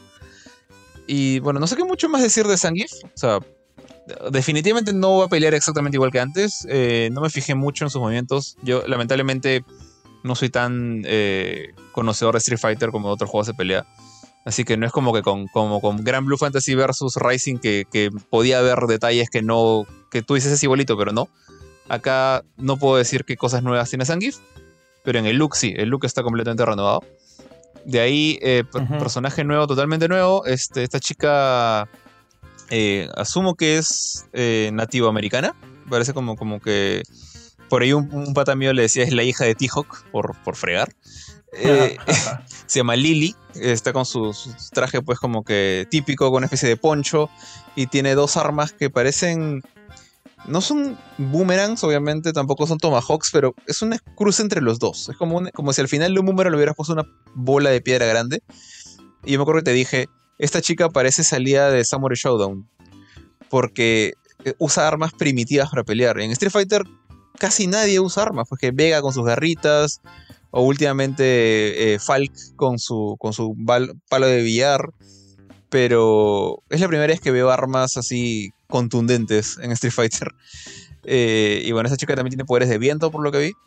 Y me parece chévere, o sea, un personaje nuevo, interesante. Eh, me recordó un poquito a este otro personaje, Kimberly, que es la, alumna de Guy. O sea, como que veo bastante sangre nueva acá, aparte de Luke, que ya lo conocíamos de antes. O Jamie, que por más que sea sangre nueva, no se le ve tan joven. Pero veo, veo bastante, bastante chivolada acá. me parece interesante, me parece chévere. No sé si llegará a ser jugable la, alumna de Chun-Li que sale en el trailer, pero bueno. Y por último, y creo yo que fue el, como que el plato de fondo de la, del trailer, que ya sabíamos que estaba en el juego, pero por fin la vimos con su nuevo diseño. La, creo que es la más cambiada de todos los personajes clásicos. Es que a mí que por fin se puso pantalones, pero aparte de eso se ha cambiado el peinado, se ha puesto una casaca y le han puesto como ataque, como super ataque o ataque ultimate, esta llave que, que, usan para matar a un político en la película animada Street Fighter 2. No sé si te acuerdas de esa película. Claro. ¿Te acuerdas que Kami agarra un pata, un gordito, lo agarra del, cuello, se para encima de él, le quiebra el cuello y luego le rompe la espalda? Acá. Peliculón, tío. Acá han hecho el mismo movimiento, salvo por la ruptura de cuello. No le rompe el cuello, sería demasiado Mortal Kombat. Pero sí le quiebra la espalda y le hace toda la misma pose de, este, ponerse encima suyo así en, completamente recta y girar atrás. En lugar de su, de su típica serie de patadas que tenía antes, le han dado este ataque y me parece un guiño bien chévere, una película que muchos fans le tienen cariño. Y un poquito de novedad, ¿no? Para el personaje, que, que ya siempre le hemos visto con el mismo super después de tanto tiempo. Eh, para mí ella fue la que se llevó el trailer. O sea, de los tres personajes creo que ha sido el más popular también. Ya por ahí estaba viendo que hay gente que ya quiere, ser main de Kami por su nuevo look. Que está, bien chévere, honestamente. No. Es el más diferente, creo yo, hasta el momento de lo que he visto a, su look clásico. O sea, ya Ryu no tiene polo. Ken parece un pordiosero. Pero Kami es otra cosa. Es como que se le ve bien chévere, a pesar de que se le ve muy distinta. Y, nada, eso es eh, lo, que se ha mostrado. También por ahí, a, las horas después, en el canal de Capcom, un canal de Capcom japonés eh, puso un trailer que te lo pasé con, la canción de la película animada, una vez más, la película animada de Street Fighter 2. Eh, que, bien, fue bien feeling ese, ese trailer, me pareció bien chévere. Creo que nunca me había emocionado tanto con algo de Street Fighter en toda mi vida. Eh, y nada, es el Street Fighter que más me llamó la atención desde que tengo memoria. El 4 no me llamó tanto la atención, el 5 tampoco. Este, es, este tiene un no sé qué que se ve bien, bien chévere. Eh, salvo por el modo, este modo historia con personaje creado que me parece horrible. Todo lo otro está bravazo. No, no sé tú qué has pensado. Yo, mira, a, mí me la, yo no sé, yo siento que sí, hasta la fecha de hoy se ha compartido bastante de Street Fighter VI. Hemos visto, pucha, casi todos los personajes, hemos visto muchos de sus movimientos, enfrentándose. Y, y recién estamos en febrero, tío, y el juego sale en junio. O sea, ¿qué tanto más vamos a ver? ¿Qué tanto más tienen ellos por mostrar, no? Te comento así rapidito, pero ya también, este, y creo que esto fue en el Evo. Eh, tengo un pata que está más atento que yo a ese, evento. Ya confirmaron el, roster completo inicial, o sea, sin, sin contar DLC. Eh, el roster completo inicial es el, es el, siguiente, son 4, 5, 6, 18 personajes. ¿Ya? Son Ryu. Oye, oye nada mal, ¿ah? No, no está nada mal. Este, Ryu, Luke, Jamie, ese, ya los conocemos estos, Chun-Li, Gail, Kimberly, Yuri, Ken, Blanca, Dalsim, Onda, DJ, eh, estos personajes nuevos, Manon, Marisa, eh, JP, y los recién confirmados, Sangif, Lily y Kami. 18 personajes de los cuales están los 8 guerreros clásicos, los World Warriors, como les conocen de Street Fighter 2. Todos están ahí, los 8. Curiosamente no está ninguno de los cuatro jefes, ninguno sobrevivió, ni Sagat ni Balrog, que eran los buenos ahora. De los, eh, de los nuevos guerreros de Super Street Fighter 2 están solamente TJ y Kami. Eh, no está ni T-Hawk ni Fei Long. A Fei Long ya lo tiene más olvidado que la patada. Y completamente nuevos, bueno, tenemos a. Bueno, Luke, medio que nuevo porque salió en el 5, ¿no? Pero está Luke, Jamie, Kimberly, eh, JP, Marisa, Manon y Lily.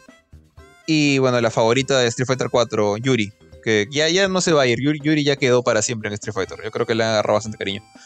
Eh, está bien, bien completo el, roster. Me, gusta lo que estoy viendo. Creo que me hubiera gustado ver como que el regreso de alguien más olvidado, así como, como Fei Long, por ejemplo. Pero no me quejo. Estoy, estoy contento. Sí, a mí me la, o sea, se, se nota que Capcom ha aprendido eh, del desastre que, hizo con el lanzamiento de Street Fighter V, tío. Están yendo como que por todo el lado contrario. Un gran número de personajes, por lo menos algunos modos o varios modos de, juego para, iniciar el juego. No sé si, bueno, o sea, está el modo World Tour, pero ese es ¿Ese va a ser netamente el modo historia o va a haber aparte otro modo historia donde tú juegues con cada uno de ellos? Eso sí no sé. De repente como, como arcade, quién sabe, ¿no?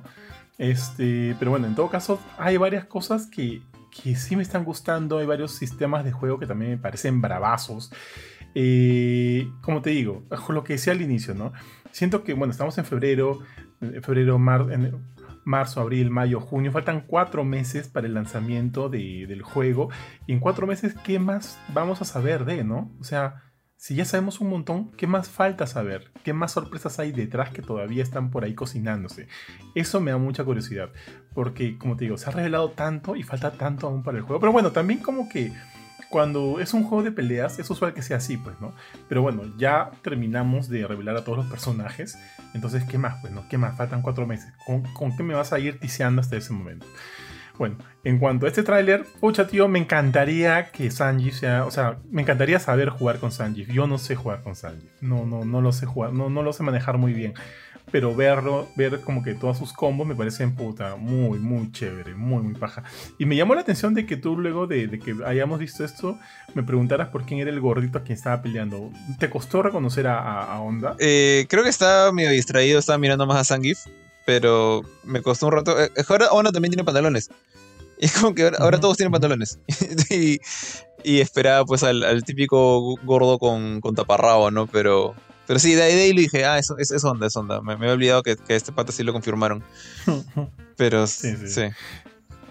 Y luego con Lily, ¿sabes qué? A mí, este esas armas que tiene hacen como si parecieran, como, como si tuviera unos brazos más largos. Y me recordó, no, me acuerdo si te lo dije a ti o se lo dije a un pata, me recordó mucho los movimientos y los combos que tenía este Yuriko de Halfrid de Bloody Roar. De Bloody Roar 1 y Bloody Roar 2. Me recordó un montón, tío, muchos de sus movimientos. Es más, de repente hago un video haciéndoles una comparativa, porque es muy, muy similar. Me gustó, o sea, me gustó por eso, me hizo recordar mucho a ella. Eh, o sea, de los tres nuevos, digamos que ella está en el tercer puesto, porque a Sanji lo pongo en el segundo y la que me encantó, y bueno, tú obviamente ya hablaste de ella, es Kami, tío. Qué paja el, el rediseño de Kami, muy chévere, qué paja sus movimientos. Me dan ganas también de que sea por lo menos una de mis mains, por lo menos una de mis tres principales.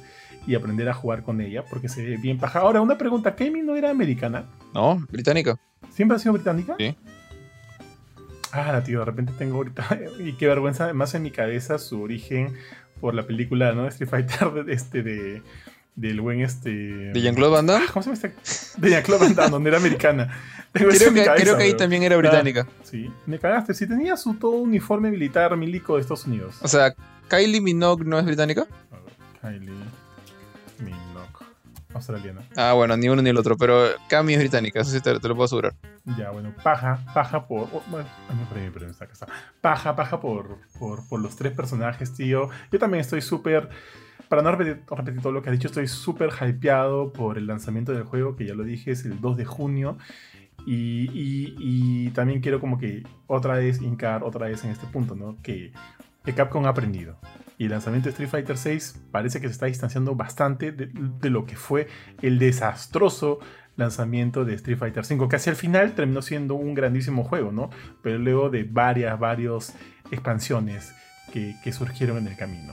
Entonces Street Fighter 6 está empezando bien. Eh, y pucha, quiero jugarlo. Quiero, quiero jugarlo. Así que ya. Creo que ahí dejamos, tío, y pasamos al siguiente porque nos vamos a quedar sin tiempo, que es Resident Evil 4, tío, y tú sabes, todo el Perú lo sabe, tío, que ese es uno de mis juegos favoritos ever, que acá en casa es una tradición jugarlo por lo menos una vez cada dos años, o qué sé yo, ¿no? De, de rato en rato cuando se, se, se, extraña, porque el juego, este, a mí siempre me ha encantado, es un juego para mí Estoy exagerando probablemente. Casi perfecto, tío. Me encanta ese juego. Entonces, eh, durante el Stereo Play se, se, reveló el tercer tráiler del remake de Resident Evil 4. Que hasta este punto ya hemos conocido muchos de los detalles del juego que se han ido compartiendo a través de, de, de los otros trailers y también acerca de los reportes que ha estado lanzando Game Informer que han tenido como exclusiva eh, mucha información del juego, muchas secciones del juego y ellos este, han estado lanzando varios de los detalles que, el juego tiene preparado para nosotros, que de hecho nosotros también hicimos un reel, varios reels en realidad, que están en nuestro Instagram o nuestro TikTok, así que vayan ahí, nos encuentran como Gamecore y dependiendo de si más les gusta Instagram o TikTok, van a encontrar de todas maneras algo de Resident Evil 4 ahí. Regresando con el tráiler, tío, este me encantó. El tráiler me parece genial. Hemos visto varios nuevos detalles que por ahí no habíamos este, observado inicialmente, varias locaciones nuevas del castillo, eh, una, una, mirada más de cerca este, a, Osmond Sadler, tío, que sale sin su capucha y parece como que tiene una, una quemadura acá detrás del, de la cabeza, en su pelada, que no recuerdo que tuviera en el original, así que eso me parece paja. Hemos visto también a los diferentes tipos de plaga de los silots. Estos que son. Eh, tú sabes que las plagas eh, mutan de diferente manera, ¿no? Y los silots o son como que una especie de que te agarran y te atraen, otros son como que una especie de murciélagos. y hemos visto las dos. Hemos visto también que Luis Cera al parecer va a tener un papel mucho más importante en el remake de lo, que de lo que tuvo en el juego original, ya que te va a acompañar durante varias secciones. Inclusive lo vimos a él peleando junto a nosotros contra, eh, contra los dos, el gigante. No sé si tú, tú, te acuerdas en el juego en un momento ya bastante avanzado, incluso, inclusive saliendo ya casi, casi, no, saliendo del castillo, tienes un momento donde te enfrentas a dos, el gigante. Y obviamente tú estás solo en ese momento. Pero acá estás con Luis Cera y parece que él va a ser, te va a apoyar de alguna manera durante esta mecha que ahora va a ser una, esa, esa mecha de los dos, los dos, gigante va a ser una boss fight dentro del juego. Eso me parece paja. Y también creo que tú lo dijiste, o que me lo dijo, que considerando que Luis Cera te va a acompañar durante bastante tiempo del juego, o sea, parece que va a llegar hasta el último segmento porque eso ya es en la isla. Les recuerdo que eh, Resident Evil 4 está dividido en tres zonas, en el pueblo, el castillo y la isla. Y lo de los el gigante sucede en la isla. Y si Luis Cera está ahí es porque va a durar bastante tiempo y, y al parecer su muerte nos va a doler mucho más porque en el juego original muere. No sabemos si aquí van a cambiar eso o no, pero por lo menos en el juego original muere. Eh, otra cosa que hemos visto, tío, es que finalmente se reveló al buen Krauser. Ya tuvimos una mirada este, bastante eh, completa de él. Bueno, falta su brazo mutado, que eso asumo se lo van a guardar para el juego, pero ya hemos visto su rediseño, que es que creo que está muy similar a como al diseño original, lo cual me gusta. La voz también ha cambiado.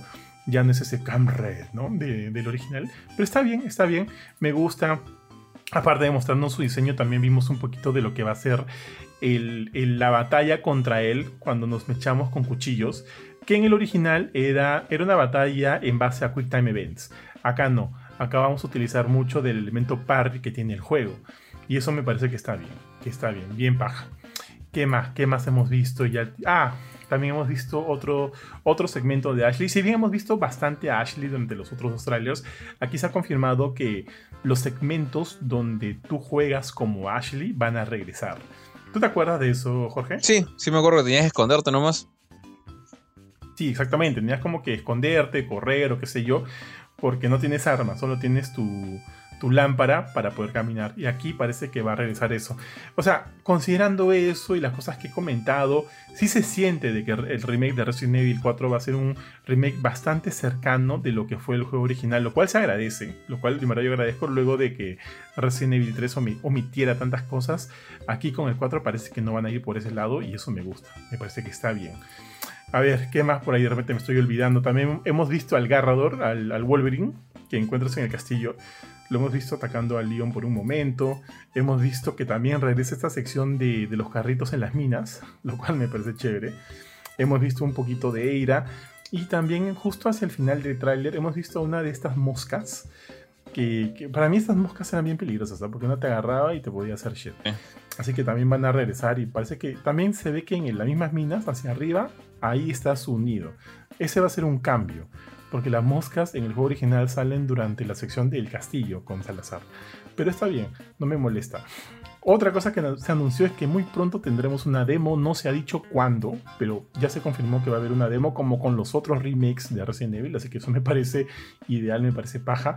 Las últimas veces las demos creo que han salido primero en PlayStation, algo así, algo así hubo, no lo recuerdo bien, así que esperemos que, o sea, ya sea en PlayStation, en Xbox o qué sé yo, que salgan, no importa dónde, y para verlo. Y lo último que se mencionó Jorge es que regresa el modo mercenarios, lo cual a mí me parece genial. Yo no sabía si lo iban a incluir al inicio o no, pero me parece paja que lo incluyan y, ya, pues o sea, a mí me encantó el modo mercenarios de Resident Evil 4, a mí me encantaba utilizar a, a Hank. Parecía el más OP de todos. Obviamente no solo estaba Hank, estaba Eira, estaba Leon, estaba Krauser y estaba Albert Wesker que también era chévere utilizarlo. El juego va a salir el 24 de marzo, falta muy muy poco, así que la demo asumo también se va a liberar pronto. Y nada, pues yo estoy ahorita con todo el hype y con todas las ganas de, jugarlo de una vez porque en verdad se ve muy muy bien. ¿Tú qué opinas, Jorge? Pues la verdad, o sea, lo que he visto se ve bien chévere. Eh, creo que como que mantiene esta idea que, les dije alguna vez a, Creo que fue a Ari y a ti, de que cada vez que sale algo de Resident Evil, me sigue emocionando más los remakes que los nuevos juegos. O menos con, bueno, hasta, hasta hace poco, ¿no? Que Ethan era el protagonista.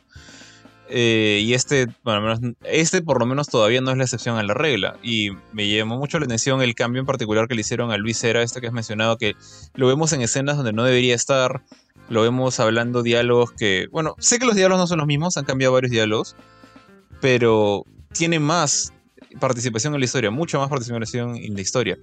Y yo estoy seguro que, o sea, mucha gente se acuerda de Luis al jugar a Resident Evil 4, pero no se acuerdan el poco tiempo que está con nosotros. O sea, no hace mucho el pobre tipo. O sea, te ayudan, te ayudan en esta pelea en la, en la cabaña. Pero más allá de eso, está un ratito y luego le, le mandan el Sadler por la, espalda. Eh, y las ballistics. Ah, claro, las ballistics es en la cabaña. Y acá le, han cambiado esa frase, por ejemplo. Creo que creo que le dice, este, encontraste a tu, señorita o algo así en, español. Y Ashley le dice como que el señorita tiene un nombre, me llamo Ashley. Entonces, han hecho sus jugadas como para no ser tan faltosos, para ser un poquito más políticamente correctos.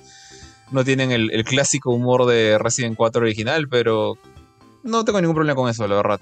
Me, me gusta mucho esa interpretación más compleja o más, no sé si decirle realista de Luis Era. O sea, ya no es la caricatura que era antes, ¿no? Eh, y, y, en general creo que esto ya lo he visto antes. O sea, no, no recuerdo si es con Carlos en Resident 3 o con el policía que te ayuda en Resident 2, que no me acuerdo su nombre, que, el que está que se muere y, luego te lo encuentras como zombie. Marvin. Marvin. Eh, o el mismo jefe, el mismo jefe de la policía, ¿no? Que tiene toda esta escena con, con, con Sherry en, en, el orfanato. Eh, sabe agregar cosas. Creo que en Resident 3 no les salió tan bien, no agregaron casi nada. Eh, más bien quitaron cosas. Pero en Resident 2 le salió muy bien. Esos, esos agregados, esos rellenos, si quieres decirle, no eran rellenos malos. Eran cosas interesantes, cosas que hacían más compleja la experiencia. Lo hacían sentir como un juego moderno. Y eh, más que un simple remake o port. ¿no? port definitivamente no es. Más que un simple remake, era un juego rehecho para lo que buscan los jugadores de la actualidad, ¿no? Para que esté a la altura. Y eso es lo, mismo que espero de Resident 4, de sus nuevas escenas, sus nuevos personajes. Veo que eh, ha, habido bastante énfasis en los momentos en que los que Leon está infectado, que se, ve un poco más esa, parte en la que está con el, virus en el cuerpo. Y Ashley también. Hay una parte en la que Ashley se le ve infectada. No me acuerdo si eso pasaba en el original. Sí, sí, claro que sí. Pero este. No era como. O sea, se, se infecta y sale le dice, ven conmigo, ¿no? Ven conmigo y va hacia él. ¿Verdad? Porque acá parece que inclusive lo, va a apuntar al Leon con la pistola y de repente va, a hacer alguna especie de amenaza. No creo que vaya a llegar a convertirse en un, en un boss fight, no Pero por lo menos apunta al Leon, ¿no? Amenaza al Leon. Esos, esos pequeños cambios son los que, los que más me interesa ver. O sea, porque yo no soy mucho de rejugar un juego. Eh, es bien raro que te rejuegue. Y si te rejuego un juego, normalmente es porque sé que es un juego que dura poquito, o que puedo jugar en, el celular o en, el Vita, las pocas veces que lo vuelvo a aprender. Eh, que hay cierta comodidad portátil, ¿no? Y que es corto, definitivamente. Este juego es corto, pero no es tan corto como para agarrar y decir, ¿sabes qué? Quiero jugar así nivel 4 un rato. No, no me nace. Eh, pero cuando le agregan tantas cosas nuevas, ya no es lo mismo. Ya, ya no es jugar el juego de antes, estás jugando un juego nuevo. Y eso es lo que más me gusta de estos remakes de, de Capcom de Resident Evil. Y nada, o sea, sí, de todas maneras, eh, yo estoy seguro que eso. Tú, te vas a encargar de este juego, ¿no? Pero de todas maneras, de alguna forma voy a hacerme tiempo para jugarlo yo también. Porque este sí me, me interesa bastante. Qué bueno, tío.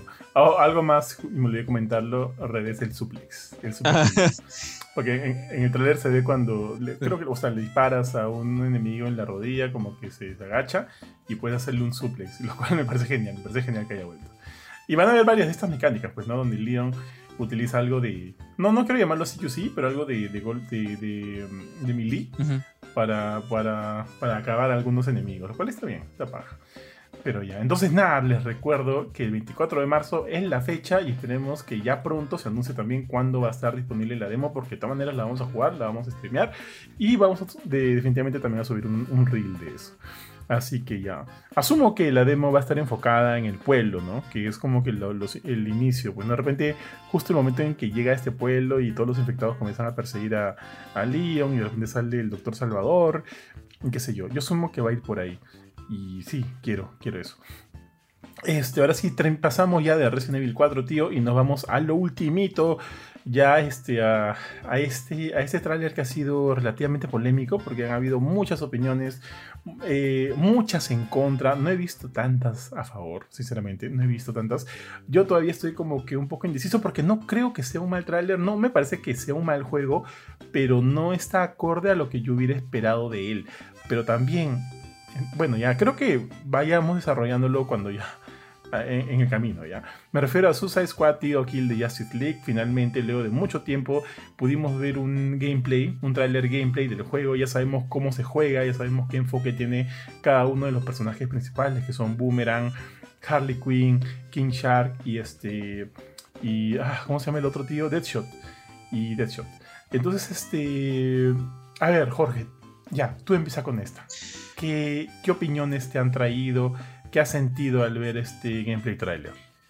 Bueno, por un lado, esto es algo que creo que pedíamos hace tiempo, ¿no? Siempre veíamos cinemáticas de los personajes, cinemáticas de los diferentes rivales, ¿no? Superman, de Flash, de Batman. No veíamos gameplay. Y ahora por fin lo vimos. Y al menos mi, mi sensación ha sido un poco más como de gran parte de decepción, creo yo. Pero es una decepción que quizás no está del todo bien fundada. Porque más que decepción de meramente de, lo que va a pasar con Justice League, con, con, con Squad, es más eh, porque me recuerda cosas que me han decepcionado antes. Eh, o sea, para, empezar, el, juego mm, no es, está hecho por la gente de Rocksteady, está hecho por la misma gente que hizo la serie de Arkham. No tiene absolutamente nada que ver en gameplay con Arkham. O sea, sé que es el mismo universo. Dijeron, esto ocurre cinco años después del final de Arkham Knight. Eh, pero tú ves el gameplay y acá empieza un poco el tema de la excepción. Yo vi un third person shooter, un shooter de tercera persona. No genérico, porque veo poderes, veo a los personajes volando, colgándose por la ciudad. Un, mapa grande que parece, o sea, se parece a la ciudad gótica de, Arkham, o si quieres ya la de Gotham Knights, ¿no? Que, tampoco, que también es grande. Eh, pero con movimiento mucho más libre, mucho, más veloz. Es, de día, para variar, a diferencia de toda la saga Arkham, ahora es de día. Eh, pero de ahí cuando los personajes empiezan a pelear, o sea, con el Traversal no tengo prácticamente queja. O sea, veo a, Harley haciendo la de Black Widow, a Deadshot haciendo la Iron Man con su jetpack, o la de Boba Fett si quieres, a Capitán Boomerang haciendo la de Noctis de Final Fantasy XV con su Boomerang, que por alguna razón tiene el poder del Speed Force. Algo, algo pasó con Flash ahí. y este. Y a King Shark haciendo la de Hulk, haciendo sus saltitos y, por ahí mordiendo gente. Eh, pero de ahí cuando empiezan a atacar, es, ahí es donde ya dije, pucha, algo no, no me gusta acá. O sea, sacan armas, diferentes armas, armas pesadas, armas ligeras. Todos son shooters, todos son personajes de disparo. O sea, cuando pienso en un juego de superhéroes, normalmente, bueno, supervillanos en este caso, normalmente pienso en, ok, ¿cómo uso sus poderes? Y en el caso de estos cuatro, al único que veo disparando diferentes cosas es a Deadshot. A Harley la vería más peleando con su mazo, esquivando de manera gimnástica los golpes, un personaje más de melee. Eh, también a King Shark también, pero un poco más bruto, o sea, agarrando a los personajes, lanzándolos por los aires, utilizándolos como proyectiles. Y bueno, Boomerang sí nos... lanzando Boomerangs, ¿no? pero como un comentario de, uno de los videos, creo que el de PlayStation YouTube dijo, vemos al Capitán Boomerang utilizando, sorry, no me acuerdo el nombre del autor de ese comentario, pero es bien, bien, chévere, eh, que dice, tenemos al Capitán Boomerang utilizando su arma insignia, la shotgun. O sea, ahí ya empezamos, te das cuenta del problema, o sea, tenemos cuatro soldados de Fortnite o de Call of Duty, no porque es primera persona, tres, tres soldados o participantes, como se llaman los personajes de Fortnite, con sus diferentes pistolas agarrando balazos o un montón de enemigos que por lo menos parece que va a ser más variado que los enemigos de Avengers, que todos eran los robots de AIM. Vemos incluso un cañón gigante y otras cosas así. Pero es, es un shooter más. es, es, lo que me vende The Division, lo que me vendió Fuse, lo que me vende. No, no Dead Space, es otro, otro, otro animal, otro tipo de, de cosa distinta. Pero es más como. Me, pasa lo que te pasó a ti, ¿te acuerdas en el, en el stream, no, perdón, en el video de Wanted que me dijiste, esto parece The Division, hasta que, empiece, hasta que saqué el espada y empecé a cortar gente? Me ha pasado lo mismo. Esto es un shooter de tercera persona súper genérico. Yo estoy seguro que no va a ser tan genérico como, como pienso, porque voy a poder utilizar el gancho de Harley, voy a morder gente con King Shark, voy a usar el boomerang del Capitán Boomerang. Pero la cosa que voy a estar haciendo el 90% del tiempo es baleando gente con diferentes tipos de pistolas. Y eso es lo que me preocupa. Y a esto le sumas, ponte que no, en lugar de mostrar, por ejemplo, algo que me hubiera gustado a mí, un árbol de habilidades que sirva para desarrollar más los poderes, algo que hasta Marvel's Avengers tenía, un árbol de habilidades que desarrolla más los, los poderes de esta gente que lamentablemente la mayoría no tiene poderes sobrenaturales, pero tienen estilos de pelea distintos acá, ¿qué mostraron? Armaduras, loot y skill sets, o gear sets, perdón, que decían como por ejemplo, me acuerdo que, dijeron que podías conseguir la armadura basada en Bane, y eso te permitía utilizar como que ataques de super fuerza como lo haría Bane. Y es como que, ok, esto no es lo que yo esperaba de este juego. De hecho, nunca supe lo que esperar, honestamente. O sea, si me hice un juego de Batman, espero que pelees como Batman. Un juego de Superman, que vueles por los aires y que lances rayos por los ojos un juego cooperativo de cuatro personas que no tienen poderes realmente sobrenaturales, como dije hace un rato, eh, de este estilo que parece como, por servicio, ¿no? Que es algo que se, filtró hace poco con el pase de batalla. No parece, es. Es, por servicio. Es por servicio, ya está confirmado, ¿no? Eh, ya dije como... O sea, necesitas conexión a internet para jugar. Sí.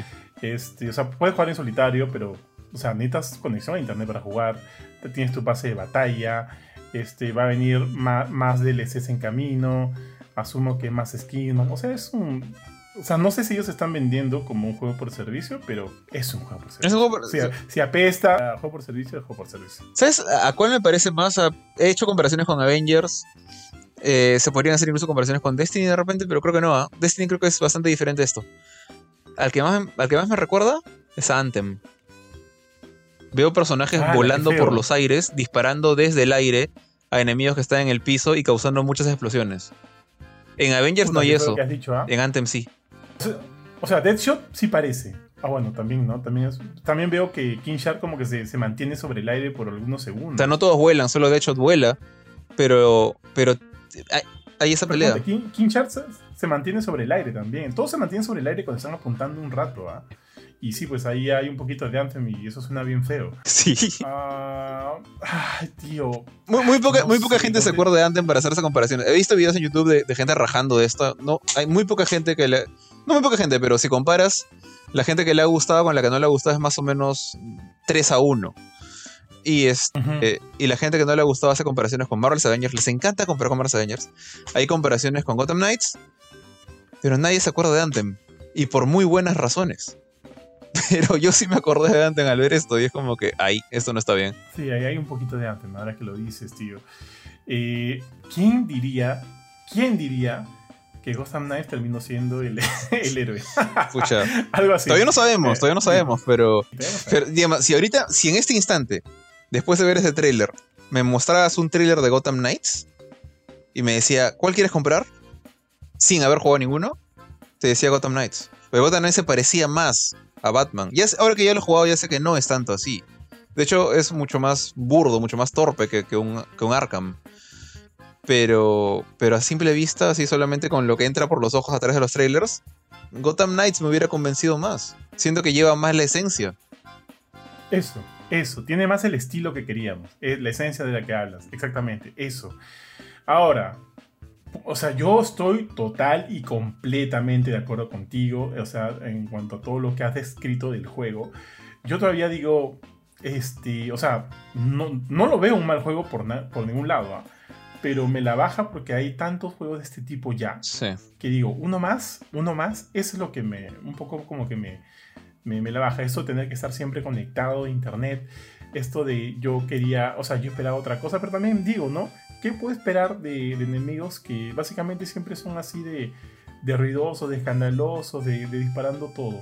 O sea, por ahí tendría un poco de sentido. O sea, sí, entiendo que Harley debería ser, como tú dijiste hace un ratito, ¿no? Volver con su mazo y ser más, más este, eh, más ataques más del tipo gimnasta, no sé, no sé si decirlo así. King Shark debería estar comiendo, o sea, ponte, si ahorita me, me sale un, un- una escena en que King Shark se puede comer a sus enemigos, me parecería bravazo. Como que ya le sumo un punto. Eh, o sea, tiene sentido de que ellos sean así ruidosos, escandalosos, todo, este, todo flamboyants, ¿no? Llegando a la mecha. Pero no me gusta, pues, porque ya hay muchos juegos de ese tipo, de ese corte, y eso es lo que me lo baja. Yo quería algo distinto. Ahora, por otro lado, la historia parece interesante. Esa última parte donde aparece Diana y le, lo laza con la, la soga de la verdad a este, a Flash. Y él ya parece como que se pone en su modo serio, recapacita, vuelve a hacer un poco de él. Y se tienen que matarnos a todos. Asumo, y ya lo dijimos, ¿no? Que probablemente al final no, nadie se va a morir. O los van a salvar de alguna u otra manera. Pero por lo menos la historia sí me jala el ojo. La historia me llama la atención. Pero siento que el gameplay es lo que me la caga. O sea, de verdad sí. Porque no sé si quiero un juego más de ese corte en mi vida. Porque hay un montón, tío. Hay un montón. ¿Por qué uno más? Eh, no sé. Estoy un poquito. Un poquito decepcionado. Esperaba otra cosa. Repito otra vez. No es que diga que esté mal, porque no, no se ve como un mal juego. O sea, no lo veo mal.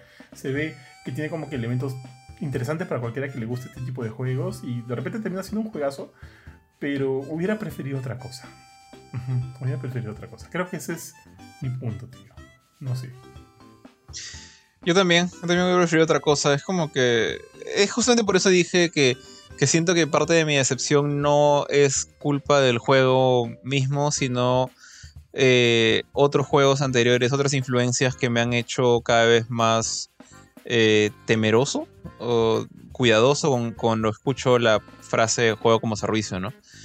Eh, o sea, de todos los juegos como servicio que he visto, que digamos, que sigo considerando algo que podría regresar a jugar, que podría divertirme. A pesar de que las pocas veces que lo he vuelto a aprender he sentido ese feeling de esto es un trabajo más que un juego, cuando ves la cantidad de tareas y cositas que tienes que hacer, es Destiny. Sé que hay otros, como no sé, este, desde los MMORPG como Final Fantasy XIV hasta juegos con bases de batalla como Fall Guys y Fortnite. Eh, bueno, de, de todos estos que he dicho solamente he jugado Fall Guys y Destiny, pero también he jugado otros como, no sé, The Division. Eh, ¿Qué otro más ahorita? Bueno, el mismo Marvel's Avengers. Eh, Gotham Knights no entra tanto en este estilo, creo que tiene las bases, más no es un juego como servicio. Tenía las bases de looter shooter, pero looter nomás. Eh, pero esos. Hay tantos juegos que han salido de este estilo que han muerto en el camino o que han caído. Hace recientemente, como este juego que, me divertí un rato con Pancho, este juego de los luchadores gorditos. ¿Cómo se llamaba? Eh, no me acuerdo cómo se llama. Ah, este, el que lo han cancelado. Sí, sí, que cancelaron hace poco. Sí, sí, no, me acuerdo el nombre. Pero es. Es como que todos estos juegos están compitiendo por tu tiempo. Todos quieren que te dediques a él y solo a él. Y en algún momento conversamos esto, en lo que dijimos, por ejemplo, si eres de alguien que solamente va a comprar Destiny, no va a comprar nada más en todo el año, o uno que otro juego más, pero tu juego principal siempre va a ser Destiny todos, todos los días, bacán. O si quieres, andarte por uno free como Genshin Impact bacán, lo vas a disfrutar y vas a esperar con ansias el nuevo contenido. Pero para gente, digamos, como nosotros que jugamos bastantes juegos o que de repente prefieren más algo enfocado a, una historia que una vez que te lo acabes puede decir qué, qué buena historia, chévere mi experiencia y la cerré como, no sé, como pasa con God of War, por ejemplo. Esto no te va a dar eso. Y eso es lo que más me preocupa porque la historia parece que sí, que, quiere contarte una historia interesante con el Justice League y volviéndose marionetas de Brainiac y toda esa nota. Y todavía lo puede contar, todavía puede tener una gran historia. Pero ¿qué pasa cuando eso se acabe? ¿Qué pasa cuando Warner tenga que sacar el siguiente pase de batalla? ¿O acaso la primera temporada es la temporada de Superman? Y después va a ser la temporada de Flash. Ya, ya entran cosas que, que no sabemos y que tu cabeza empieza a irse por lo peor porque estos juegos como servicios suelen generar esos anticuerpos, al menos en mí. Entonces estoy un poco decepcionado, estoy un poco nervioso y definitivamente mis ganas de jugar el juego han, han decaído fuertemente, se han ido en picada hasta decir, bueno, si lo puedo jugar a tu cuenta, chévere, pero no creo que le dedique muchas horas. honestamente. Mm, mm, míralo de esta manera. Por lo menos han elegido a alguien mejor que a Modok. Oye, Modok es chévere. Ah, ah, al de Avengers. Así es. Pensé que estás hablando de Landman. Eh, no, no, no. modo que de Andan, eche. Sí, sí, han elegido a alguien mejor, pero ¿no te parece que también hemos visto a Brainiac hasta en la sopa? También estuvo en Justice 2. Eh, sí, pero es en Justice 2, pues. Bueno, ok. O sea, sabíamos que la Justice League no iba a ser malo porque han decidido ser malos. Eh, sabíamos que iba a haber un plot twist o... No pensé que iba a ser un plot twist tan cheap como Control Mental Pensé que iba, originalmente pensé que iba a ser algo como que no son la Justice League, son los Justice Lords o algo por el estilo. Eh, pero no, bueno, es Brainiac. O sea, podía haber sido también Starro, pero en fin. Eh, claro, claro. Pero, o sea, tiene su, encanto, ¿no? Como que pelear con. No estás yendo a, no sé, pelear con Bane, que es otro villano porque Amanda Waller te mandó a detenerlo. No, te estás yendo a pelear con Batman. Estás yendo a pelear con, con Flash, con, con Superman. Le cortan el dedo a Flash en, una, en uno de los trailers, me pareció chistoso. Este. Entonces tiene su encanto, tiene su gracia, no lo puedo negar. Pero. No sé, siento que esto va a ser como que una serie de misiones en mapas abiertos donde tienes que romper el tanque o destruir el generador y luego pasar a la siguiente misión donde tienes que destruir otro tanque, otro generador hasta que peleas con un boss como Flash y luego vuelves a matar otro tanque o cañón como el que vimos en el trailer y eso ya me, preocupa. O sea, me, me da flashbacks y, y recuerdo así como PTSD de las del modo endgame, o sea, post, post campaña multijugador de Avengers, ¿no? Y eso es eso, eso es lo que me preocupa. Eh, otro, otro punto, en verdad, por el que digo, ojalá, o sea, por el que espero que sea un buen juego es porque básicamente es la última vez que vamos a escuchar a Kevin Conroy como Batman, tío. Y espero que se vaya bien, ¿no? Con, con algo de calidad, tío. Así que también, o sea, eso me hace pensar, me hace querer que sea un buen juego, pero, pero bueno, ya. En fin, ya, ya. Lo que he hecho, hecho está. Esperar el lanzamiento. Ya hay fecha, creo que no hay fecha, ¿no? Este, año, pero no. ¿No tiene fecha? Sí, es este año. Creo que no. Sí, es este año, como dices. Esperar que el lanzamiento sea bueno y termine siendo un buen juego, pero igual que tú al inicio estoy un poco decepcionado por todo lo que ya hemos dicho. Y nada, pues a seguir viendo qué más se van a ir revelando, qué más cosas se van a ir revelando en el juego, ¿no? Por ahí que hay algunas cosas que, han estado escondidas que, que acá la, la gente diga, oye, o sea, que los desarrolladores digan, oye, mira, también vamos a hacer esto, esto y esto, que puedan, que puedan levantar un poco más el hype por el juego, que no solo tú ni yo, o sea, no solo nosotros. Hay muchas personas en Twitter ahí este, renegando por lo que se ha visto, por muchas razones que coinciden con las nuestras. Y ya, pues, o sea, esperemos que eso cambie, de corazón, de corazón. Entonces, mi estimado, con esto hemos llegado al final del programa de hoy día. Hoy ya no han habido reviews, así que eso va a llegar la próxima semana cuando también regrese el Winari. Eh, solo recordarles que todas las cosas que lanzamos, artículos, reviews, noticias, todito lo pueden encontrar en www.gamecore.com. Siempre van a estar actualizados ahí. Además, eh, tenemos otras redes sociales como Instagram y TikTok, de las cuales justo mencioné hace un rato, donde van a encontrar un montón de videos, de reels, acerca de, muchas cosas, no solo de reviews, sino también de algunas eh, noticias importantes que están rondeando por ahí, cosas que pueden ser de tu interés. Este, resúmenes completos también tenemos ahí. Hay varias cositas, así que en verdad si pueden, ingresen. Y también, obviamente, a nuestra cuenta de Spotify nos encuentran como Gamecore Podcast, donde van a encontrar todos los programas. Si bien ahorita estamos más actualizados con noticias y reviews, el último de la filme fue de Ant-Man and the, and Quantum Mania. Y también esperemos que pronto regrese el Choque de Espada con todo el cast. Entonces, Jorge, no sé si me falta algo más, pero te dejo el micro para que te despidas. Eh, bueno, nada, agradecer solamente a toda la gente que nos ha acompañado, que ha escuchado este programa. Casi dos horas estamos por, cumplir. Eh, y nada, sigan atentos a todo el contenido. Como, como dijiste, ya se vienen más, más reviews. De hecho, se viene unos. Hoy día estamos 24. Se vienen unos grandes eh, para la próxima grabación. Mm. Así que Así que nada, estén atentos y, síganos en nuestra web, en gameworld.com, en nuestras redes sociales de Instagram, de, de, TikTok, de Facebook, donde prefieran.